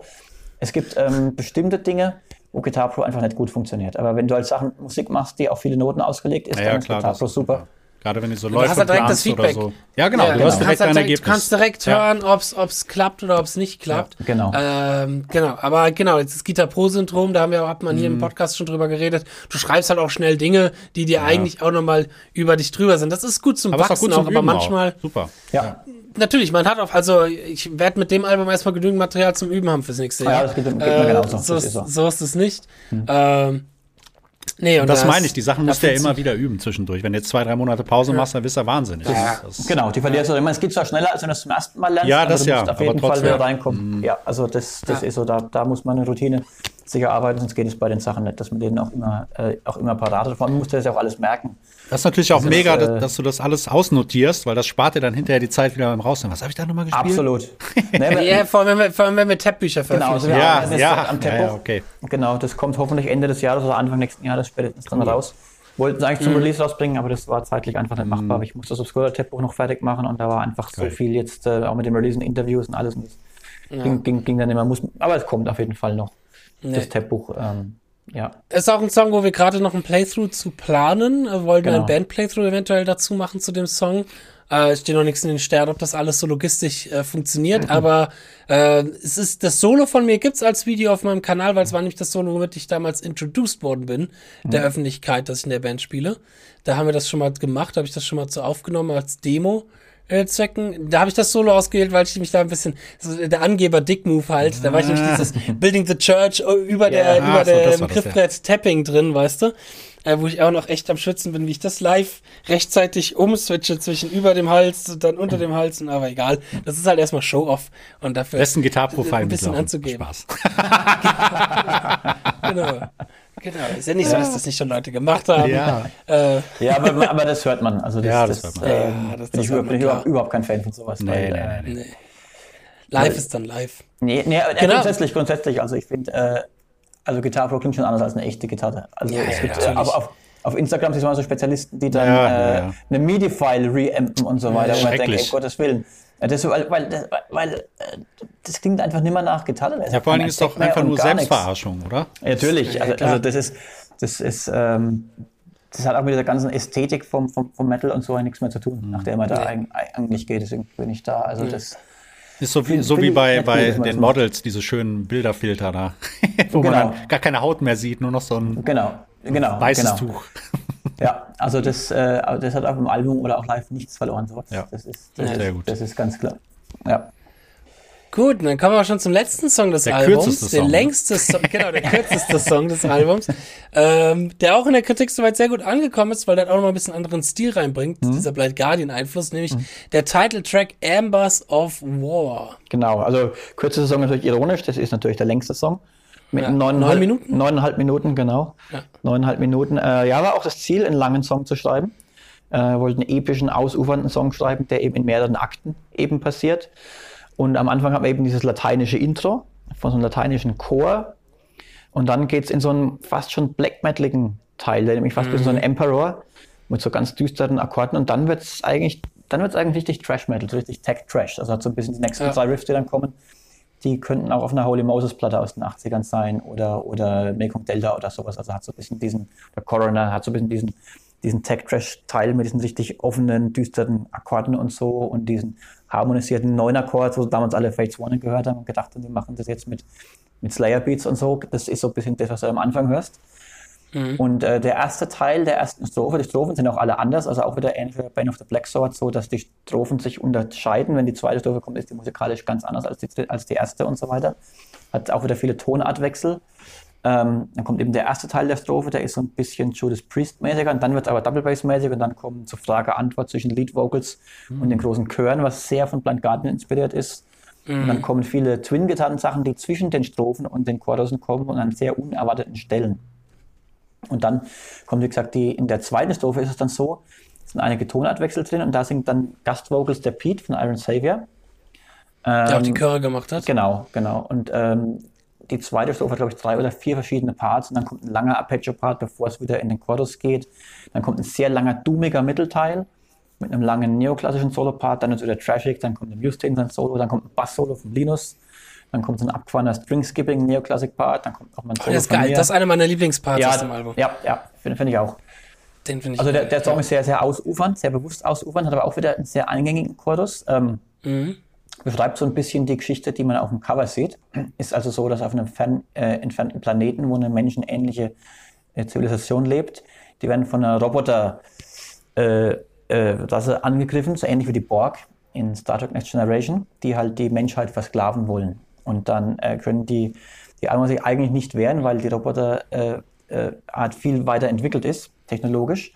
Aber ähm, sie haben halt so einen Helden aus ihrer Mythologie, den sie quasi dann wieder durch, durch, ähm, durch irgendwelche magischen Sprüche zum Leben erwecken und der hilft dieser Zivilisation dann, sich gegen die Roboter-Invasion zu wehren. Also total sophisticated, der Text. Ne? Ähm, Ich, ich finde es insofern ganz der, geil. Äh, äh, kann, kann, kann, kann hier nach Shakespeare heimgehen, sage ich mal. Ich finde es insofern auch ganz lustig, weil ich jetzt gerade noch den Vergleich mir gedacht habe mit dem letzten Album, was wir gereviewt haben von Markus Demel, wo es halt irgendwie thematisch um die Liebe, die er in Spanien Ja, ja. gefunden hat, geht. Und hier geht es um die Borg, die die Ja, ja, Menschen ja. zersklaven wollen und der Held, der dagegen ankämpft. Das finde ich geil. Ist wie, wie, wie im Rock mal. Auf der einen Seite war ein Doppelinterview von Heaven Shall Burn und es war natürlich alles sehr, sehr äh, tiefgängig. Und auf der nächsten Seite war ein Axel Rudi Pell und da ging es dann nur um Formel 1. ja, aber, aber, aber weißt du, der Punkt ist der, ähm, das Argument, was ich immer bringe für Power Metal, dieser Eskapismus, der gehört ein bisschen Ja. dazu, weil die Musik ist ja auch so, das soll den Menschen nicht an, sein, an seinen düsteren Alltag und an seinen Liebeskummer und an, die, an den Stress auf der Arbeit im Büro und an den ganzen Zirkus, den man hat, erinnern, ja, und an die nächste Steuererklärung, aber doch immer, sondern es soll den Menschen halt in eine komplett andere Welt quasi, quasi entführen, ja, wie, wie, wie wenn du einen Fantasy-Roman liest und einfach da voll drin bist. Und ich finde, das ist auch eine Form von Kunst und auch eine Form von Ausdruck, einfach dieses, ähm, dieses Eskapistische. Das hat einfach auch so ein Klar. bisschen dieses, diese, diese Ästhetik vom Theatralischen, was du in Film und Theater und Literatur hast, aber dann halt in einem, in einem Heavy Metal Kontext. Also das ist denn, wenn der, wenn der Hörer das hört und dann auch die Geschichten mitliest und sich reindenkt, einfach wie so eine Flucht in eine heilere oder Gut, eine heile Welt ist natürlich nicht, wenn dein, wenn dein Planet voller Auslösung steht, aber halt in so eine, in so eine andere Welt, die halt, die halt einfach nichts mit der wahren Realität zu tun hat. Ich denke, das, ähm, das war für mich früher immer so. Also wenn ich, weiß ich, wie ich damals die erste Rhapsody-Platte gehört habe oder so, wie das rauskam, das war einfach, das entführt dich einfach wie in so eine Zeit, wo du das hörst, bist du einfach in einem ganz anderen Mode irgendwie. Das machen ja auch noch viele aus deiner Generation tatsächlich. Also ich habe gestern Ja. erst mit einem gesprochen, mit dem Jörn, der ein bisschen traurig war, dass die Amazon-Bestellung halt äh, auf den 12. Ja, ärgerlich. verschoben worden ist. Ähm, weil er gemeint, ich habe nur gemeint, ja, kannst ja auch streamen oder so in der Zeit. Dann hat er gemeint, nee, er setzt sich echt gerne hin und macht die Platte an und liest das Booklet und schaut sich die Bilder an und liest die Texte durch und tut sich halt wirklich in diese andere Welt dann auch, sag ich mal, rein verzaubern bei so Musik. Genau. Und das ist tatsächlich etwas, was ja gerade aus deiner Generation noch sehr viele Leute auch so bewusst machen, weil ich das sehr schön finde, quasi. Ja. Ja. Ja, Ja. ist halt nicht dieses schnelllebige Denken, sondern du bist halt dann für die 45 Minuten, sage ich mal, in diesem Moment. Ne? Genau. Ja, ja, genau, genau. Und das ist halt das Schöne beim Vinyl, weil da musst du halt einfach, weil du die Platte umdrehen musst und so weiter, du kannst nicht einfach mal hier skippen und da der Part Nee, gefällt mir nee. nicht, skippe jetzt weiter, du musst dich wirklich damit befassen und musst auch warten, bis es fertig ist. Und das finde ich eigentlich. Wie so ein Ritual beruhigend. auch. Ne? Das, Genau. Ja, Genau. Ja, und ich habe Freunde, die wirklich nur noch Vinyl haben. Das ist ein Freund von mir. Wenn du zudem, äh, wir machen manchmal so äh, Brettspiele und so weiter, halt auch so Lovecraft-Spiele und so. Und, und äh, trinken dabei ein bisschen was und so weiter. Und ähm, der hört alles nur auf Vinyl. Wenn du zu dem in die Wohnung kommst, da ist es halt 1993. Der hat zwar auch hier Handy und WhatsApp und so, aber der lebt noch so, wie es halt, der kauft sogar Gespenster. Krimis auf Vinyl. Das Ach kommt was. irgendwie in einer, ja, ja, das kommt irgendwie in einer, Geil. in einer Mi- Mini-Auflage raus von, von 200 Stück und so. Das ist halt einer von den Dudes, der das dann kauft. Also das finde ich eigentlich geil. schön, dass sowas noch gibt. Das zeigt eine aber auch, dass, dass man das viel mehr schätzt. Ne? Ja, ja, absolut. Ja. Ja, es ist auch etwas, wo ich auch selber mir immer noch mal sagen muss, weil ich komme eben aus der anderen Generation, äh, wo man dann doch auch sehr mit Spotify und so aufgewachsen ist oder halt eben mit, mit dem schnellen Hören. Ich muss mir da auch manchmal mich immer noch zusammenreißen und sagen, so, ich höre jetzt mal dieses Album mit Kopfhörern auf meiner Couch und genieße das mal. Weil es gibt gerade ganz viele Alben eben aus dem Bereich, wo das halt eben so finde ich auch dieses Eskapistische dann funktioniert. Gerade Rhapsody. Ja. Bei Rhapsody habe ich das echt gerne auch gemacht, dass ich mir dann den Text geschnappt habe Genau. und versucht habe, auch diese Welt zu verstehen, die dahinter steckt und alles. Und äh, es ist wie ein Fantasy-Roman lesen, nur halt auch Ja. mit dem musikalischen Einfluss dabei. Und wenn man so wie ich keinen Bock auf Lesen hat, dann sondern lieber Musik höre, dann ist das halt eine super Sache. Ja. Aber ich glaube, dieser Trend kommt auch so ein bisschen wieder zurück in ein paar Jahren. ja. Vielleicht nicht jetzt, aber ich glaube, man merkt das schon so ein bisschen auch durch Vinyl, auch die Leute haben Bock da drauf. Ne? Oder auch, das, auch, auch wie was wir hier machen, das Longform-Format, dass sich das immer noch durchsetzt. Auch auf YouTube gibt es dann Leute, die haben Podcasts, die drei Stunden gehen oder vier. Mhm. Genau. Und die haben dann trotzdem eine Million Aufrufe Ja, nach, ja, ja, nach, ja, nach ja. zwei Tagen. Ja. Also, also es gibt auch noch diese, diese andere Bewegung, Ja. der Gegensatz zu dem TikTok und alles immer schneller Ja, und ja. kurz. Also irgendwann überholt sich das alles und dann war es Genau. das. Ja. Genau. ja. Cool, genau. Vinyl gibt's von uns auch, aber auch erst im Dezember. Leider verzögert, weil die, weil die Presswerke einfach überlastet sind momentan klar. durch Covid. Äh, ist leider Ja. so. Müssen wir durch. Kann man nicht, nichts dran ändern. Genau. Die warten auf Material wahrscheinlich. Ja, So wie alle. ja, So wie alle. ja. Nee, aber ansonsten, die Reviews soweit von dem Album sind äh, durchschnittlich positiv. Sehr auf zufrieden, alle ja. Fälle. Also ich glaube, so eine richtige negative, so eine keine- zwei von sieben oder eins von sieben gibt's gar nicht. Das schlechteste war, glaube ich, 6,5 von 10 war das schlechteste oder so. Genau, 6,5 von 10. Ähm, ich weiß auch von wem. ich hätte ihn fast letzten Freitag kennengelernt. Ich hätte fast erstmal eine in die Fresse gehauen. also, es also ich finde find das gar nicht so schlimm. Also man kann, man kann das. Der eine Nee, sieht es halt so und der ist ja beim Musik machen das Schöne. Das ist ja auch sehr Eben. subjektiv. Und dem einen, dem, wie, wie, wie, wie, wie beim Essen, weißt du, der eine, der isst halt gerne Schnitzel und der andere mag lieber irgendwie Pizza. Genau. Das, ist, äh, das ist halt so und das ist ja vollkommen in Ordnung. Es ist natürlich ein bisschen auf die Verkaufszahlen, aber mein Gott, also das, wie sie, ich glaube, die Menschen bilden ja trotzdem ihr eigenes Urteil, die das hören. Also ich äh, fand es in dem Sinne auch interessant, mal in so einer ähm, Review-Maschinerie drin zu sein. Ansonsten habe ich ja bei meinen Projekten kam ich nie sowas Mhm. wie Metal Hammer oder Rockhard oder so rein. Ähm, vor allem jetzt, wo wir halt vor kurzem ja auch erst eine Folge über Kritik gemacht haben mit Mhm. Michi Wagner und auch so ein bisschen dann da den Einblick reinbekommen habe, wie eigentlich Journalisten ticken beim Kritik schreiben und worauf man da auch so ein bisschen achten soll. Und dann halt eben aber auch genau gesehen habe, ah, okay, wie manche Menschen die Kritik geschrieben haben und so ein bisschen das dann auf den Hintergrund verstanden habe.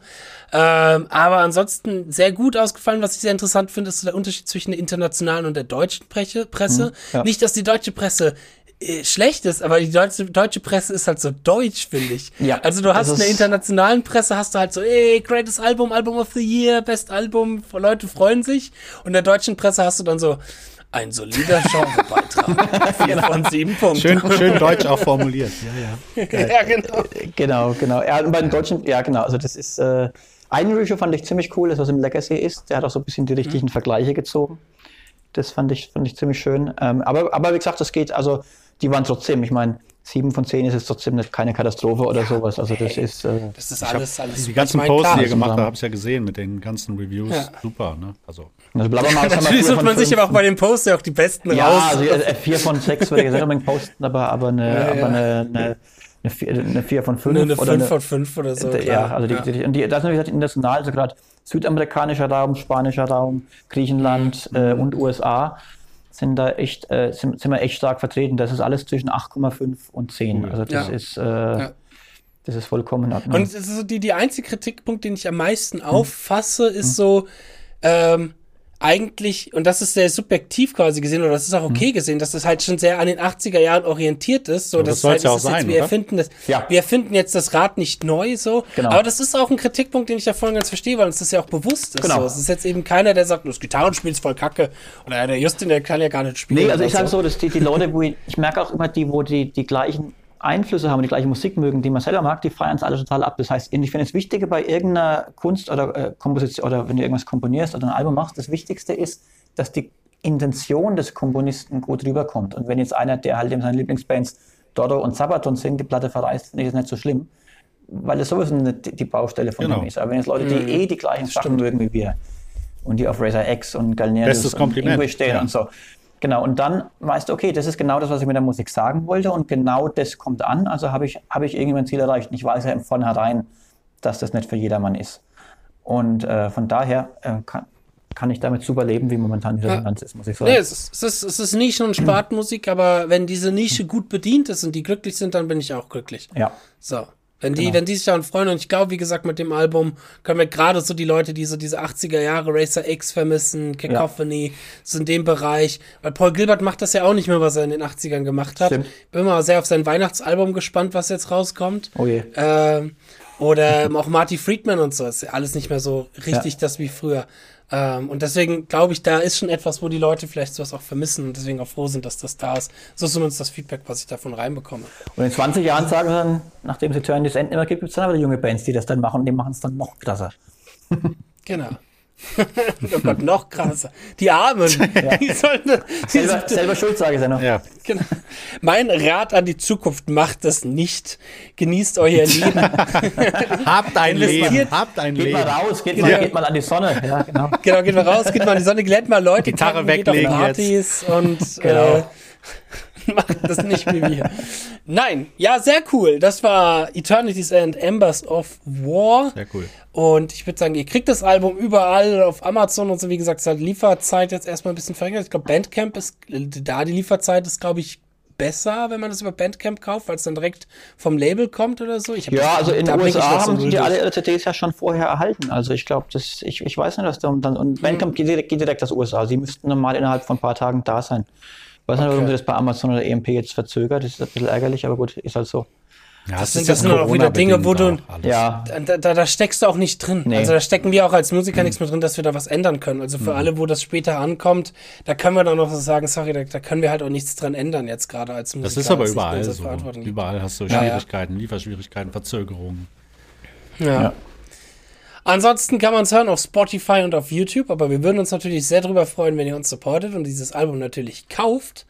Ähm, gibt gesagt auch Shirts und Tab-Bücher, kann man auch kaufen. Genau, Tabbücher werden bald kommen, Shirts werden, glaube ich, nächste Woche ähm, im Bandcamp Genau. zu holen sein. Und genau, dass ihr alle schön mit Eternity's End, mit äh, Elric von Mornibor oder wieder, ich vergesse den Namen, Melniborn, auf der Brust rumläuft, wie er gegen einen äh, Terminator-Wikinger kämpft. Wer will das nicht? Richtig. Und Wer braucht das nicht? Das braucht doch jeder. Genau, wer, wer braucht das nicht?